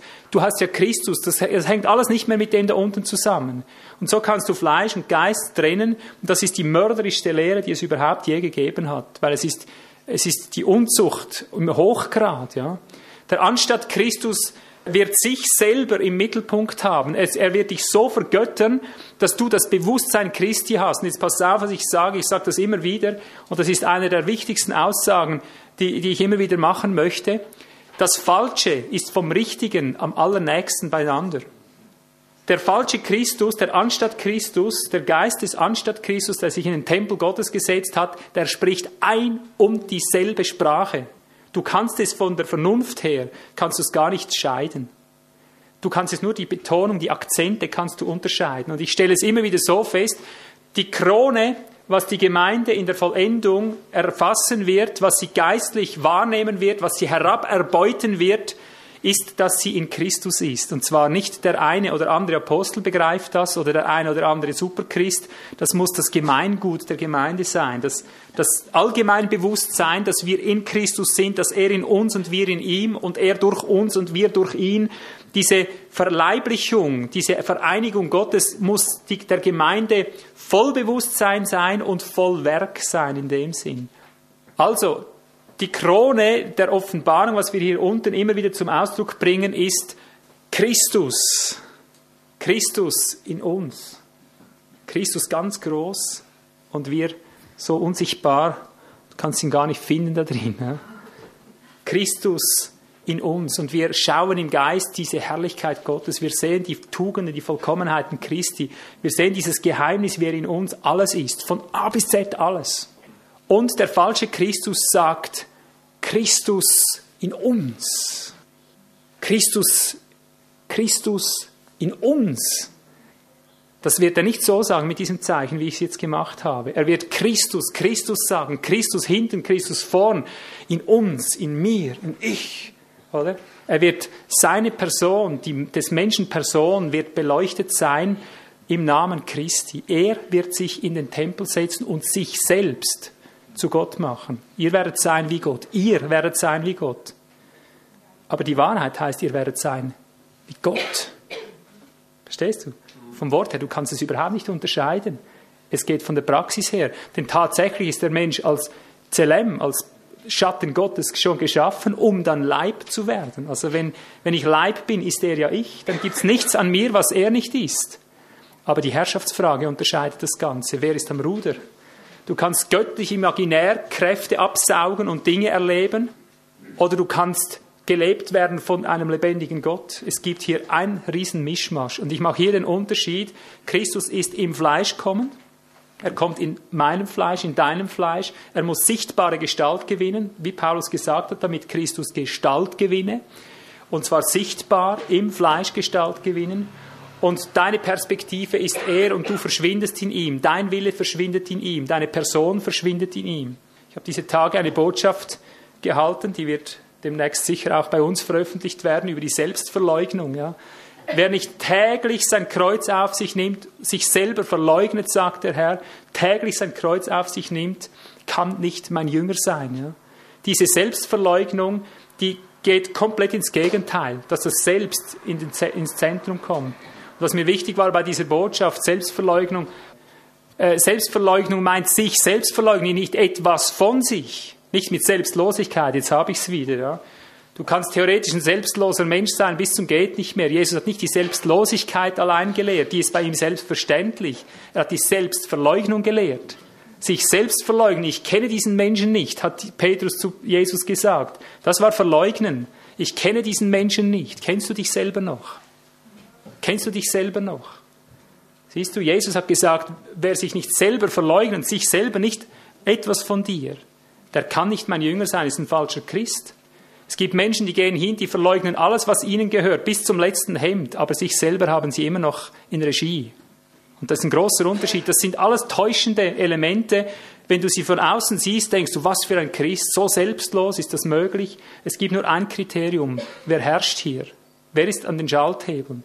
Und herrscht er sichtbar oder herrscht er imaginär, herrscht er unsichtbar?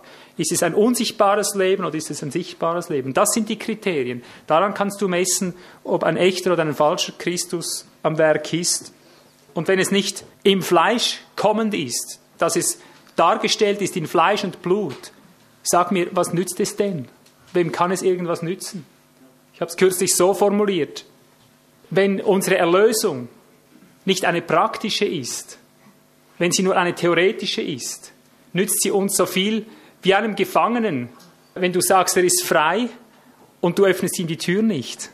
Wir sagen, Jesus hat mich frei gemacht. Aber ein, ein Gefangener, dem du die Tür nicht aufmachst, das nützt dem doch gar nichts. Das nützt dem so viel wie ein Hungriger, dem du, dem du ein fotografiertes Essen vorsetzt. Und so praktizieren wir unsere Bibel. Es ist alles theoretisch geblieben.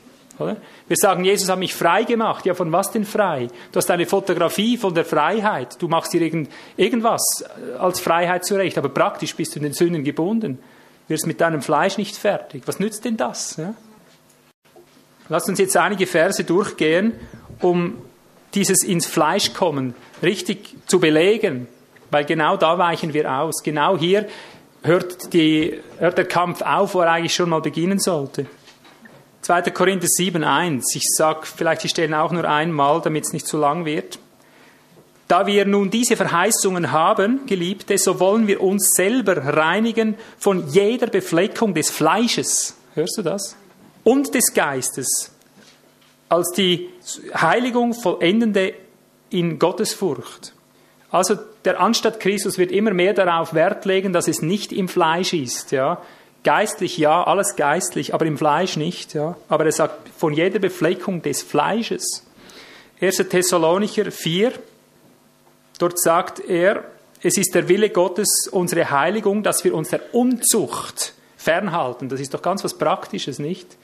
Dass wir nicht der Leidenschaft, der Lust, wie die Nationen, sagt er, wie die Nationen verfallen. In Galater geht es so weit, dass er sagt, wer in Christus ist, hat das Fleisch samt den Leidenschaften und den Lüsten gekreuzigt.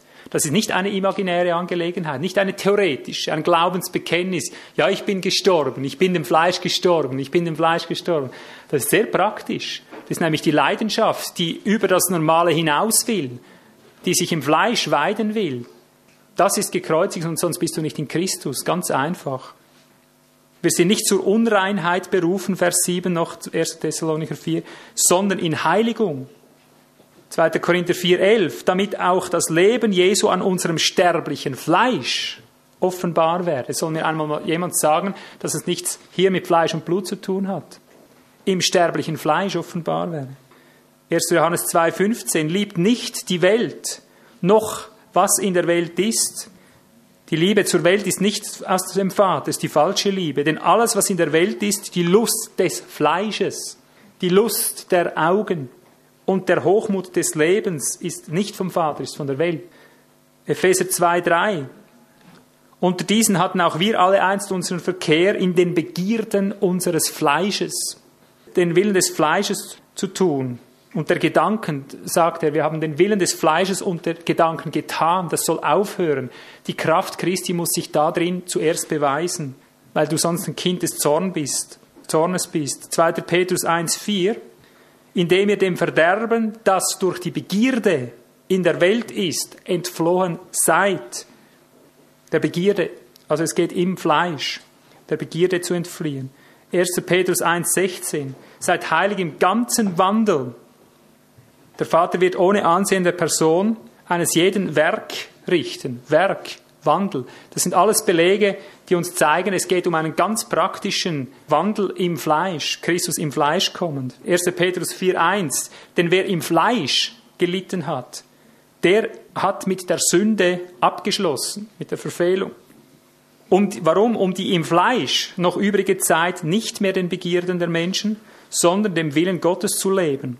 Denn die vergangene Zeit ist genug, den Willen, dem Willen der Nationen vollbracht zu haben als ihr wandeltet in Ausschweifungen, Begierden, Weinschwätzereien, Ausgelassenheit, Trinkereien und frevelhaftem oder unzulässigen Götzendiensten.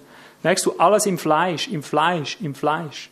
Gerade davon will man heute nichts mehr wissen. Galater 5, 16. Offenbar sind die Werke des Fleisches, heißt es. Die zähle ich gar nicht alle auf. Von diesen sage ich, sagte dann Vers 21, von diesen sage ich allesamt, mit allem, was dort aufgezählt ist, sage ich euch voraus, so wie ich vorher sagte, dass die, die so etwas tun, das Reich Gottes nicht ererben werden. Dann zusammengefasst, die Frucht des Geistes, Vers 22, ist Enthaltsamkeit. Sich im Griff haben. Kraft des Geistes, sich im Griff haben. Das sagt er, ist die Frucht des Geistes. Also nicht Augenlust, viel Weiberei als dem Herrn, was weiß ich was alles. Hebräer 12, 10. Wir sind alle der Züchtigung teilhaftig geworden, damit wir seiner Heiligkeit teilhaftig werden. Römer 6, 12. So herrsche nun nicht die Sünde in eurem sterblichen Leib, du könntest sagen im Fleisch. So herrsche nicht die Sünde im Fleisch, dass er seinen Lüsten gehorche, das Fleisch. Stellt auch nicht eure Glieder, Vers 13 bis 14, der Sünde zur Verfügung. Vers 19. Wie ihr vorher der Gottlosigkeit die Glieder zur Verfügung gestellt habt, genauso stellt jetzt eure Glieder, das Fleisch, zur Verfügung zur Heiligung. Also wer kann hier dran vorbeischauen? Wie kann man hier mit äh, ungekreuzigtem Leben, mit ungekreuzigter Weltlust, mit un einfach mit all den Begierden zwischendurch rausgehen, Zigaretten rauchen und all diese Dinge und nachher die Welt einnehmen im, im proklamierenden Gebet. Wie geht das? Wie kann ich hier mitherrschen, wenn ich einen echten Dienst habe? Ist doch unmöglich, oder? Aber das sieht heute niemand mehr. In diesen Kreisen sieht das niemand mehr. Und andere erleben es vielleicht wieder anders. Aber das ist der Maßstab. Oder? Hebräer 8, Vers 10, ich werde meine Gesetze, nicht meine Freiheit, meine Gesetze in ihre Gesinnung geben. Aber die Gesinnung, die heute proklamiert wird, ist Freiheit. Ich habe das immer gehört, Freiheit, wir sind frei, wir sind zur Freiheit berufen. Was hat Paulus gemeint, wenn er von Freiheit geredet hat? Er hat immer von der Freiheit geredet, der Sünde nicht mehr zu dienen. Von der Freiheit, nicht mehr dem Fleisch versklavt zu sein, nicht mehr Sklave des Teufels zu sein. Das ist unsere Freiheit. Nicht Freiheit, um zu sündigen, Freiheit von der Sünde. Das ist ein Unterschied. Er hat die Gesetze, das, das, das in Christus Leben, im Gesetz Gottes Leben, hat er in unser Herz gegeben. Nicht in gesetzlicher Manier, sondern im herzlichsten Verlangen, genau dort zu sein, wo Gott uns haben will, zu der Zeit, auf die Weise, wie Gott es haben will. Das ist Gesetz im, im weiteren Sinne gemeint.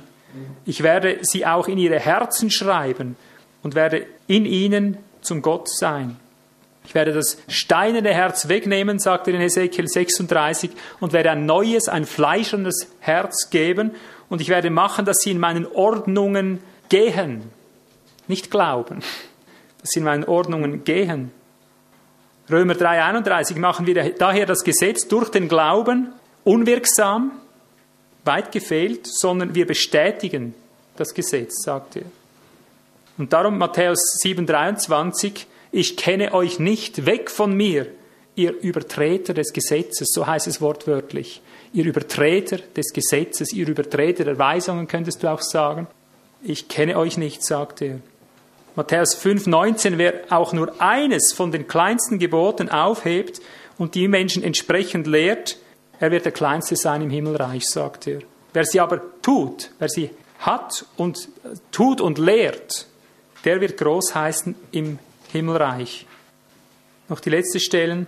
2. Timotheus 3, Vers 16. Jede von Gott gegebene Schrift, eingehauchte Schrift, ist auch nützlich zur Lehre, zur Überführung, zur Zurechtweisung, zur Züchtigung, zur Erziehung oder Unterweisung in der Gerechtigkeit, und zwar in der, in der Dikaiosyne, in der Gesamtgerechtigkeit, in dem, was das Gesamte betrifft, damit der Mensch vollkommen sei zu jedem guten Werk, nicht zu jedem guten Glauben ausgerüstet, zu jedem guten Werk.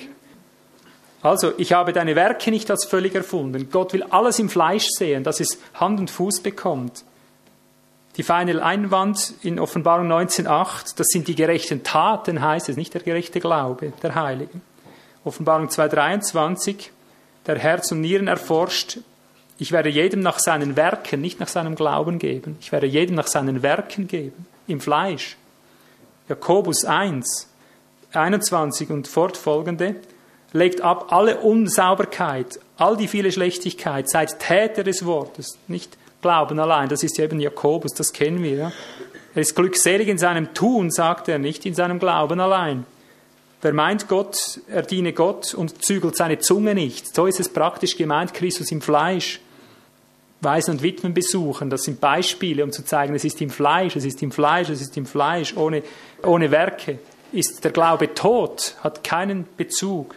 Aber sehen wir, wir haben tatsächlich mit dem Erbe der Reformation, haben wir es so weit gebracht, dass du heute, und ich sagte, das ist mir persönlich passiert, dass wenn du noch Werke lehrst, dass es um Werke geht, Christus im Fleisch, dass du tatsächlich bedroht wirst mit dem Anathema, von dem Paulus gesagt hat, wer, wer dem Gesetz in dem Sinn verfällt, ist unter dem Anathema, Anathema sei verflucht. Also das meint ein Fluch, der dich einfach runterfrisst, bis nichts mehr von dir da ist. Stell dir mal sowas vor. Und das ist heute auf der breiten Ebene, hat das Einlass gefunden, sei es auf dieser oder auf der anderen Seite. Ich möchte jetzt zum Abschluss nochmals auf diese Maßstäbe kommen, was jetzt die Herrschaft Gottes in Tat und Wahrheit betrifft. Und jetzt schnallst du dich am besten mal an. Das geht jetzt nicht sehr lang, aber es geht ein bisschen tief. Nicht jetzt in geistlicher Tiefe, das geht jetzt nur noch schnell.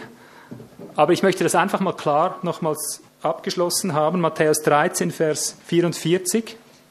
Hier sagt Jesus, was dem Reich der Himmel, das meint der Königsherrschaft, der wahren Herrschaft Gottes, wenn sie in deinem Leben, in meinem Leben ist, was ihm eigen ist, was ihm verglichen wird.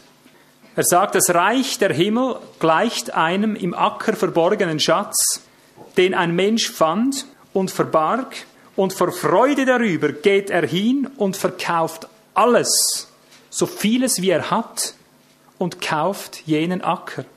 Wiederum gleicht das Reich der Himmel einem Kaufmann, der schöne Perlen sucht. Als er aber eine sehr kostbare Perle gefunden hatte, ging er hin und verkaufte alles, so vieles wie er hatte, und kaufte sie.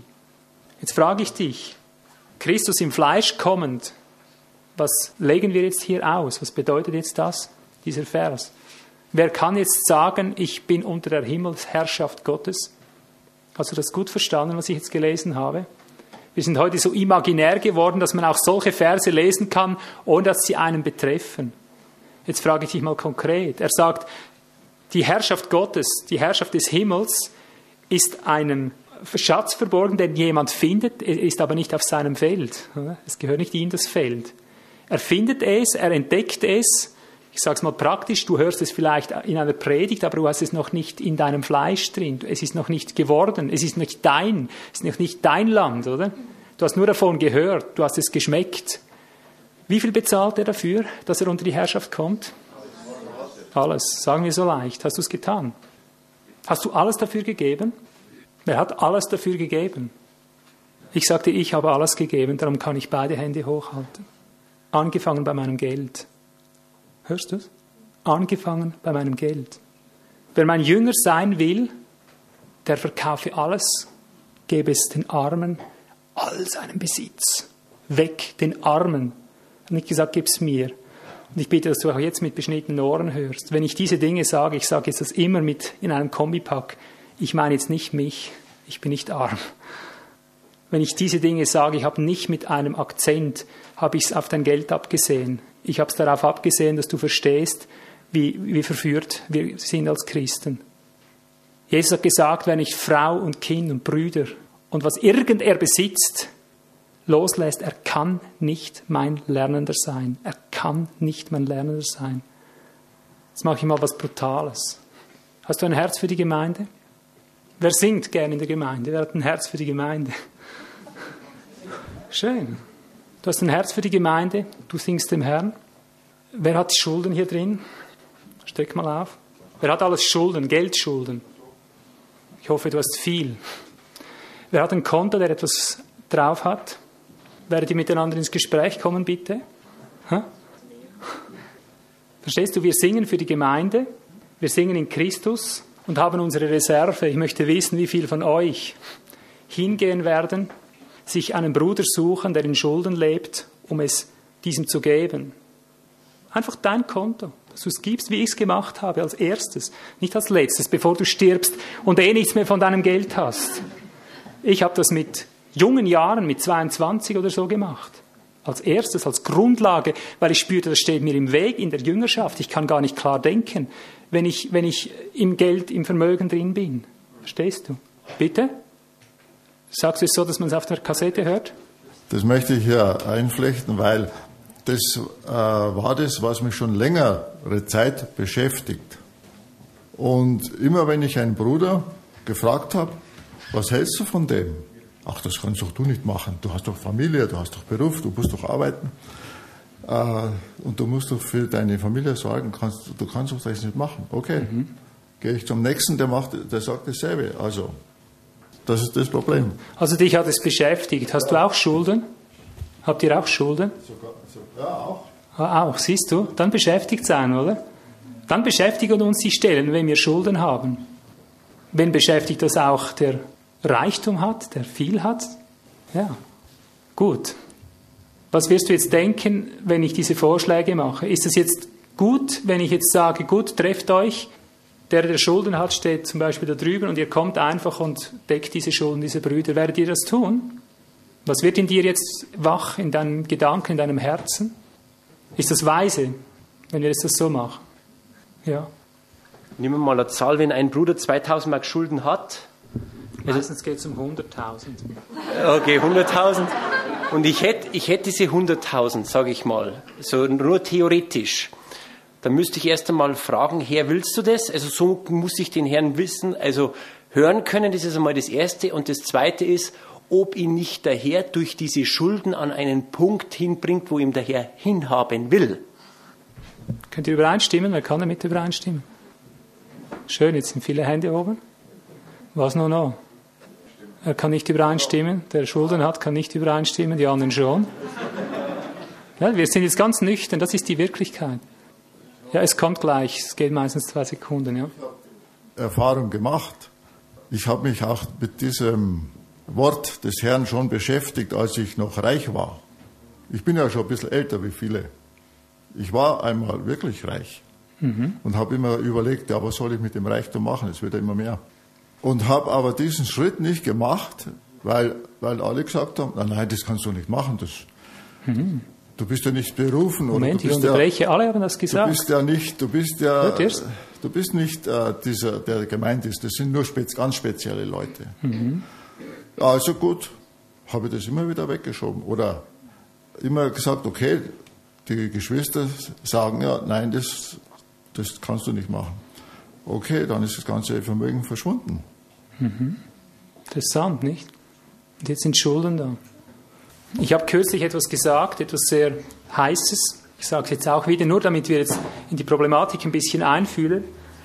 Ich habe in einer Predigt gesagt, Menschen, die sich Vermögen anhäufen aus der Selbstsucht, es ist ja meistens Selbstsucht, ja. Es ist angeboren, es muss nicht böser Wille sein, es ist einfach Kultur bei uns, aber sehr willkommene Kultur. Ich habe gesagt, das Gegenteil von einem Reichen, das Gegenteil von Reichtum ist nicht Schulden haben. So, jetzt habe ich es wieder, ja. Das ist nicht das Gegenteil, sondern es ist die Aufhäufung davon. Weil der, der reiche Mensch, so wie Jesus es darstellt, er sagt, es ist unmöglich, dass ein Reicher ins, ins Reich Gottes eingeht. Ja. Warum? Weil er habsüchtig ist weil er sich sichert in der Materie, weil er sagt, Jesus ist mein Herr, Jesus ist mein Gebieter, mein Versorger, aber in Tatsache hat er sein, seine Wurzel im Geld, im Diesseitigen drin. So ist die Wahrheit, oder? Also er ist habsüchtig, er, er saugt das alles an sich und darum kann er nicht ins Reich Gottes eingehen, unter die Herrschaft Gottes meint das, unter die Führung Gottes, weil er sich selber im Griff haben muss. Der Schulden hat, habe ich gewagt zu sagen, in den allermeisten Fällen ist schlimmer als der Habsüchtige, weil er darüber hinaus noch mehr verbraucht, als was er gehabt hat. Die meisten nehmen heute irgendwelche Gelder auf, um sich schöne Autos zu kaufen, um sich irgendeinen Luxus zu leisten, auf den sie nicht mehr warten können. Also noch schlimmer, als wenn sich jemand Reichtum anhäuft, wenn jemand in Schulden kommt. Da hängt meistens, in den allermeisten Fällen, eine doppelte Portion Selbstsucht damit zusammen. Ich sage in den allermeisten Fällen, wenn ich hier eine Ritze auflasse, gehen wir natürlich da alle raus. Da will dann keiner reingehören, ja. In den allermeisten außer ich, oder? Aber ich sage das bewusst jetzt wieder, damit uns klar wird, so ist es einfach. Und darum, wenn ich jetzt aufrufe, wenn ich sage, gut, wer ist jetzt bereit, ganz konkret zu beweisen, dass er unter der Herrschaft Gottes steht? Denn er hat gesagt, wer nicht allem entsagt, wer nicht, wer nicht sein Zeug weggibt, den Armen, und mir nachfolgt in dem Sinn, er kann nicht mein Jünger sein. Er sagt nicht, ich kann nicht gerettet werden. Verstehst du? Das ist ein Unterschied. Ich mache jetzt hier nicht eine Heilsfrage draus. Er sagt, er kann nicht mein Lernender sein. Er kann nicht in meine Schule kommen. Er kann eigentlich nur unbrauchbar seine eigene Seele darüber reden. Das kann er natürlich. Gott zwingt uns das nicht ab. Es ist keine Heilsfrage. Ja? Aber es ist eine Lohnfrage. Es ist eine, eine Nachfolgefrage, eine Lernfrage. Ja? Aber Tatsache ist, wenn jetzt die, die, die, konkrete Lage da ist, wo ich sage, gut, trefft ihr euch miteinander, merkst du plötzlich, dass es nicht geht, weil genau diese Argumente nachher sind. Jetzt plötzlich muss man ganz genau wissen, was will Gott. Jetzt muss man es ganz genau hören. Ich habe kürzlich mit einem Menschen geredet, der der Trägheit und Faulheit verfallen ist. Der muss ganz genau wissen, ist das wirklich der Job, den der Herr für ihn will. Und immer wieder stellt er fest, das war er nicht. Oder? Und sage ich, bist du auch so genau, wenn es darum geht, ist es der Wille Gottes, dass du nicht arbeitest? So das schon mal so genau unter die Lupe genommen. Da ist ein Schweigen, ja. Aber sobald es darum geht, A, muss man ganz genau wissen, bin jetzt wirklich ich gemeint, weil da könntest du einen großen Fehler machen, oder? Du könntest ja dein Geld behalten, oder? Und das Zweite, was dann plötzlich aktuell wird, was wir auch gehört haben, ich habe gewusst, dass es kommt, ich habe es meinem Team vor ein paar Tagen gesagt, nicht? Ja? Gesagt, es wird kommen. Die zweite Frage, ja, wird der Bruder auch seine Lektion erfüllt haben dann? Und du siehst, ich stehe ganz hinter dieser zweiten Aussage. Es ist nur seltsam, dass sie uns jetzt plötzlich so dringend wichtig wird. Sag, ist dir das Zurechtkommen deines Bruders allezeit so wichtig? Wie in dem Moment, wo ich sage, gibst du ihm bitte dein Geld? War dir das schon immer so wichtig?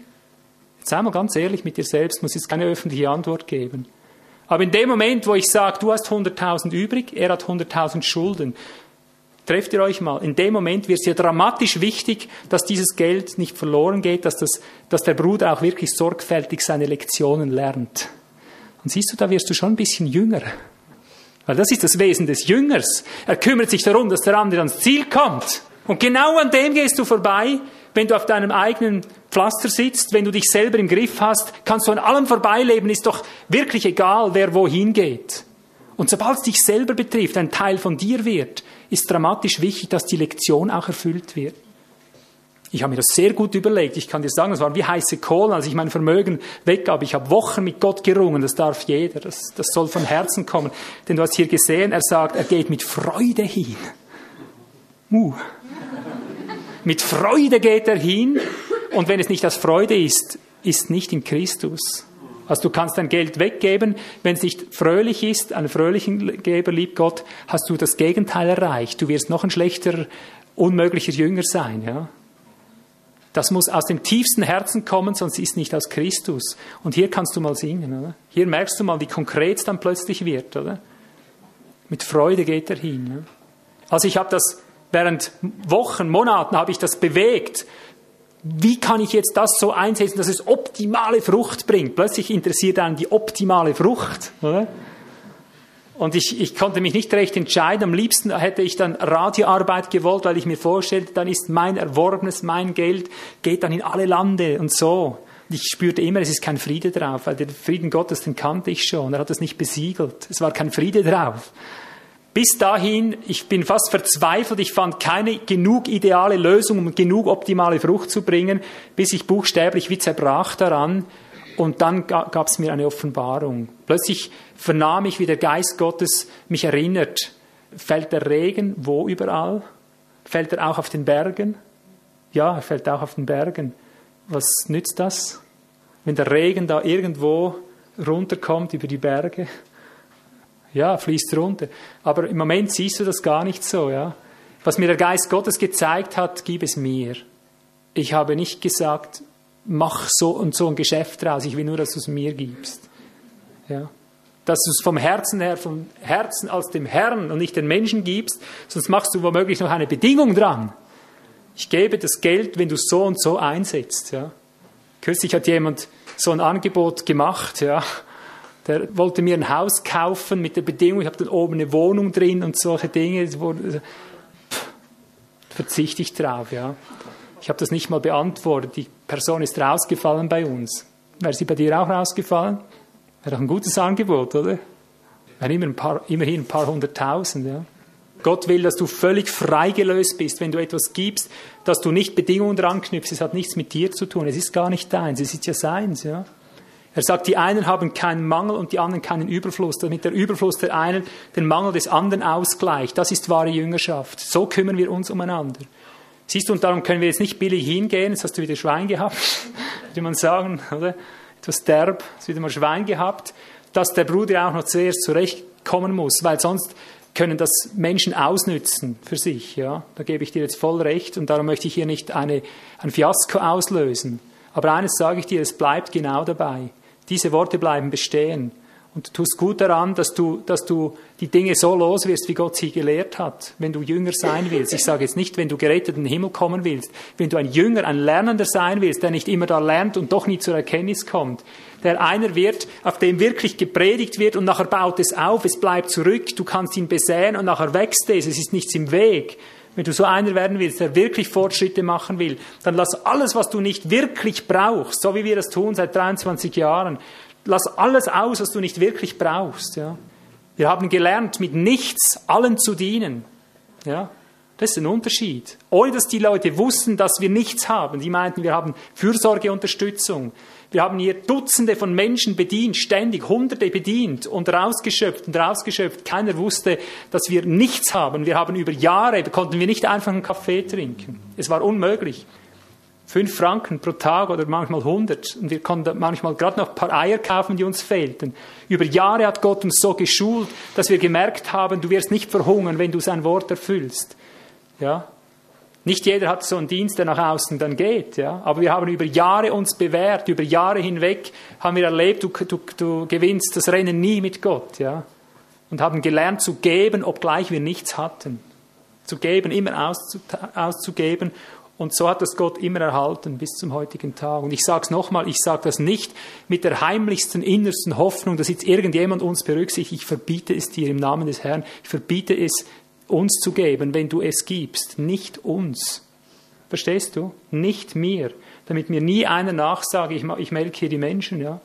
Mir geht es um deine Seele weil ich habe meine Seele hingegeben, ich habe mein Leben verloren, ich habe mich selbst verleugnet. Ich habe nicht nur mein Geld gegeben, nicht nur meinen Ruf, nicht nur meine Gesundheit, nicht nur alles, was ich hatte, ich habe mich selber gegeben. Darüber hinaus. Und um das geht es bei Gott. Folge du mir nach. Verkauf alles, was du hast, gib's den Armen und komm, folge mir nach. Er will nicht sein Geld, er will ihn.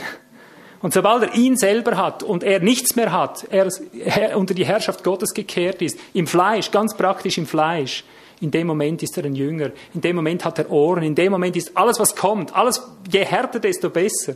Die Predigten, die du nie hören konntest, sind nachher deine Speise, dein, dein leckerstes Brot. Es kann nie scharf genug sein, weil du weißt, wenn die Menschen scharf genug runtergeschnitten werden, auf den Stumpf kommen, von sich selber, von sich selber loskommen, das gibt Christus in uns. Dann hast du den wahren Christus in dir, weil du dann geistorientiert lebst, nicht fleischorientiert. Ja.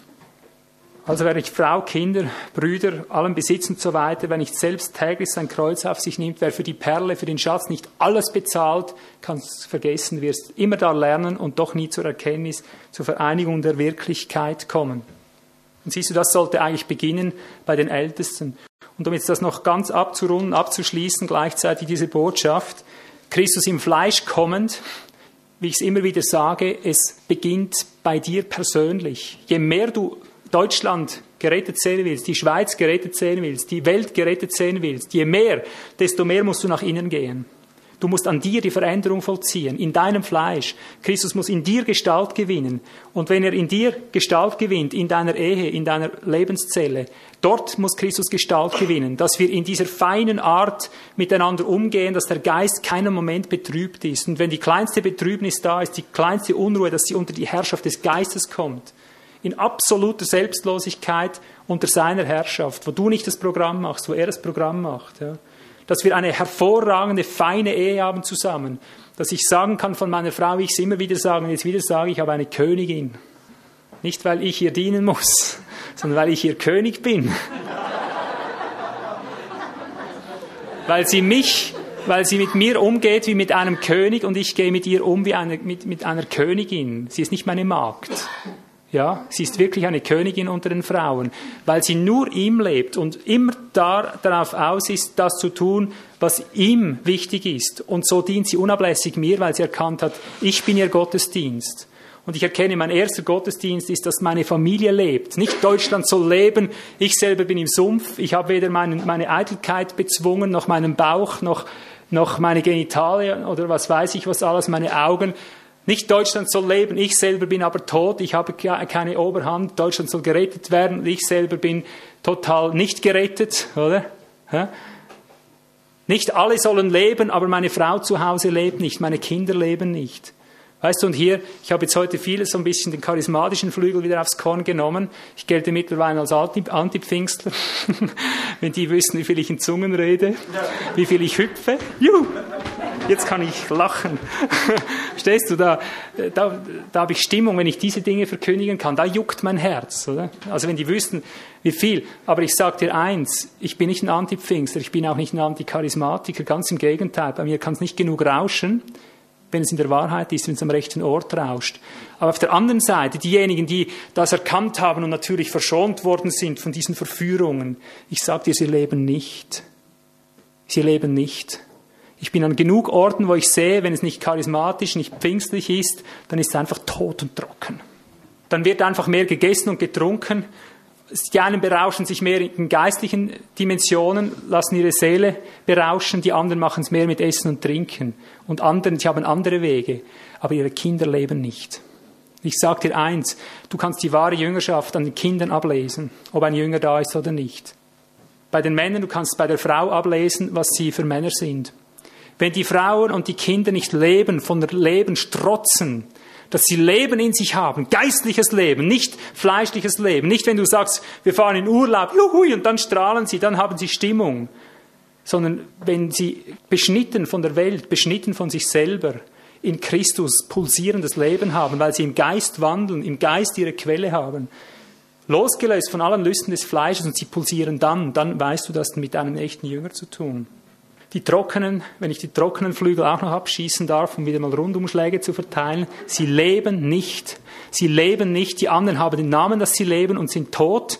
Geistlich sind sie tot, sie berauschen sich religiös und die anderen sind tot. Sie haben zwar die Form dann, sie haben die gute, gesunde Lehre, scheinbar, aber es ist tote Form, sie leben nicht. Ihre Kinder sind tot. Wenn ich ihre Gesichter schaue, sie leben nicht, die Eltern leben nicht.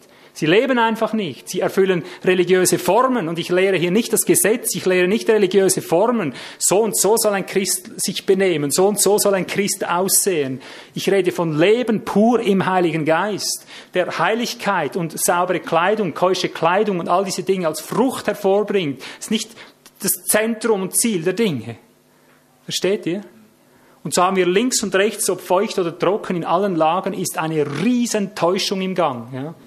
Und ich sage es noch einmal zum Schluss, wenn das nicht in der eigenen Familie, wenn, wenn dieser Gottesdienst, diese Tiefen in Christus nicht bei meiner Frau, wenn ich sie nicht ihr gegenüber primär auslebe und dann meinen Kindern und dann meinem Team gegenüber, eben dass mein Team eine Qualifikation hat, dass man sagen kann, man sieht, man sieht reine Gesichter, man sieht reine Augen. Wenn ich als Hirte nicht in erster Linie meine Gemeinde in die Heiligung reinführe und alles Böse aus ihnen ausrotte, ich habe das 15 Jahre lang gemacht, alles Böse ausgerottet, Kampf um Leben und Tod, sage ich dir, da lachst du nicht mehr, vergeht dir das Lachen, oder?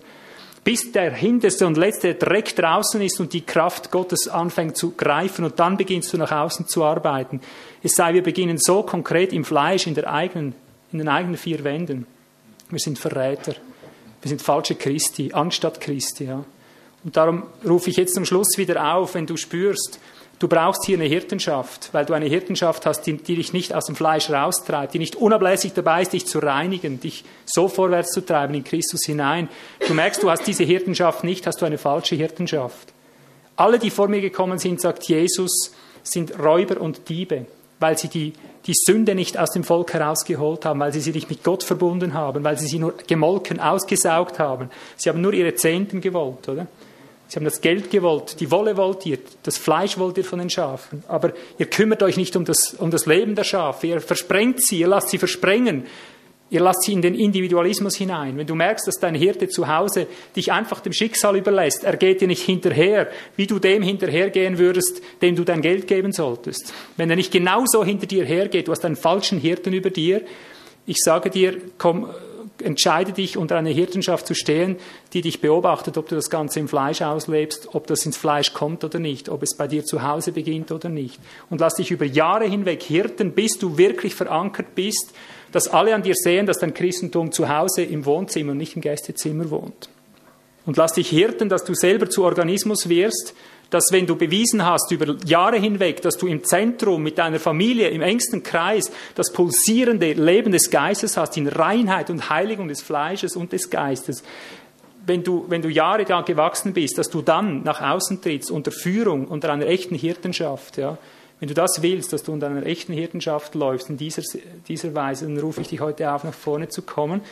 Und ich weiß, du hast Zeugnis in deinem Geist, wenn ich die Wahrheit gesagt habe, dass es die Wahrheit ist.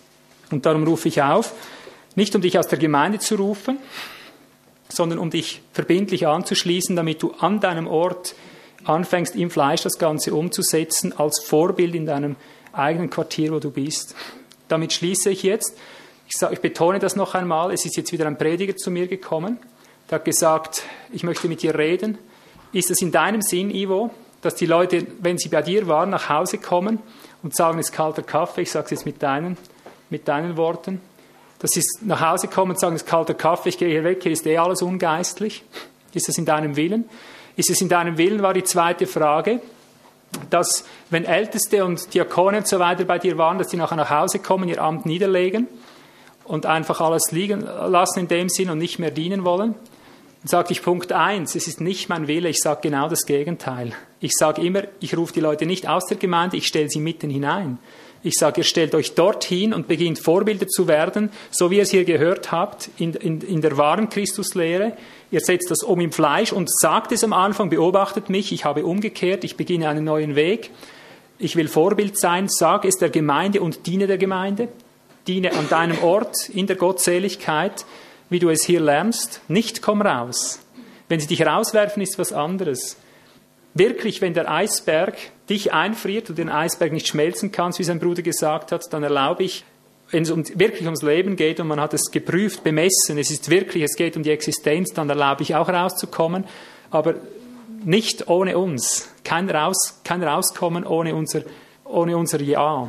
Und viele machen genau das Gegenteil. Sie gehen hier weg, sagen, alles kalter Kaffee da draußen, was ihr lebt, ist eh alles fleischlich, wir hauen ab. Und schon bist du wieder im Fleisch. Oder? Das erlaubt dir der Geist Gottes nicht. Du wirst geistgemäß rausgehen, wenn es sein muss, auf seine Art, zu seiner Zeit. Und das bestimmen nicht wir, das bestimmt der Geist, der über uns gemeinsam Zeugnis ablegen wird. Ja. Aber ich rufe bewusst aus, dass ihr, Gott hat gesagt, ich werde den Hirten die Schafe wegnehmen. Kannst du nachlesen, Ezekiel 43. Ich werde ihnen die, die Schafe wegnehmen, ich werde sie von ihrer Hand fordern und ich werde sie meinen Hirten geben. Gott hat gesetzt, erstens, zweitens und Hirten. Gott hat gesetzt, ja. Darum rufe ich heute wieder auf, wer in die Verbindlichkeit kommen möchte, um das zu lernen, in verbindlichen Schritten, angefangen bei einer Bemessung, einführend in die organische Lebensrealität, ins organische Gemeindeleben, so in der Begleitung von dem Dienst, dann möchte ich jetzt wieder Gelegenheit geben, nach vorne zu kommen, damit wir einfach in diesen Dienstbund eintreten können und dann alles weitere dann später.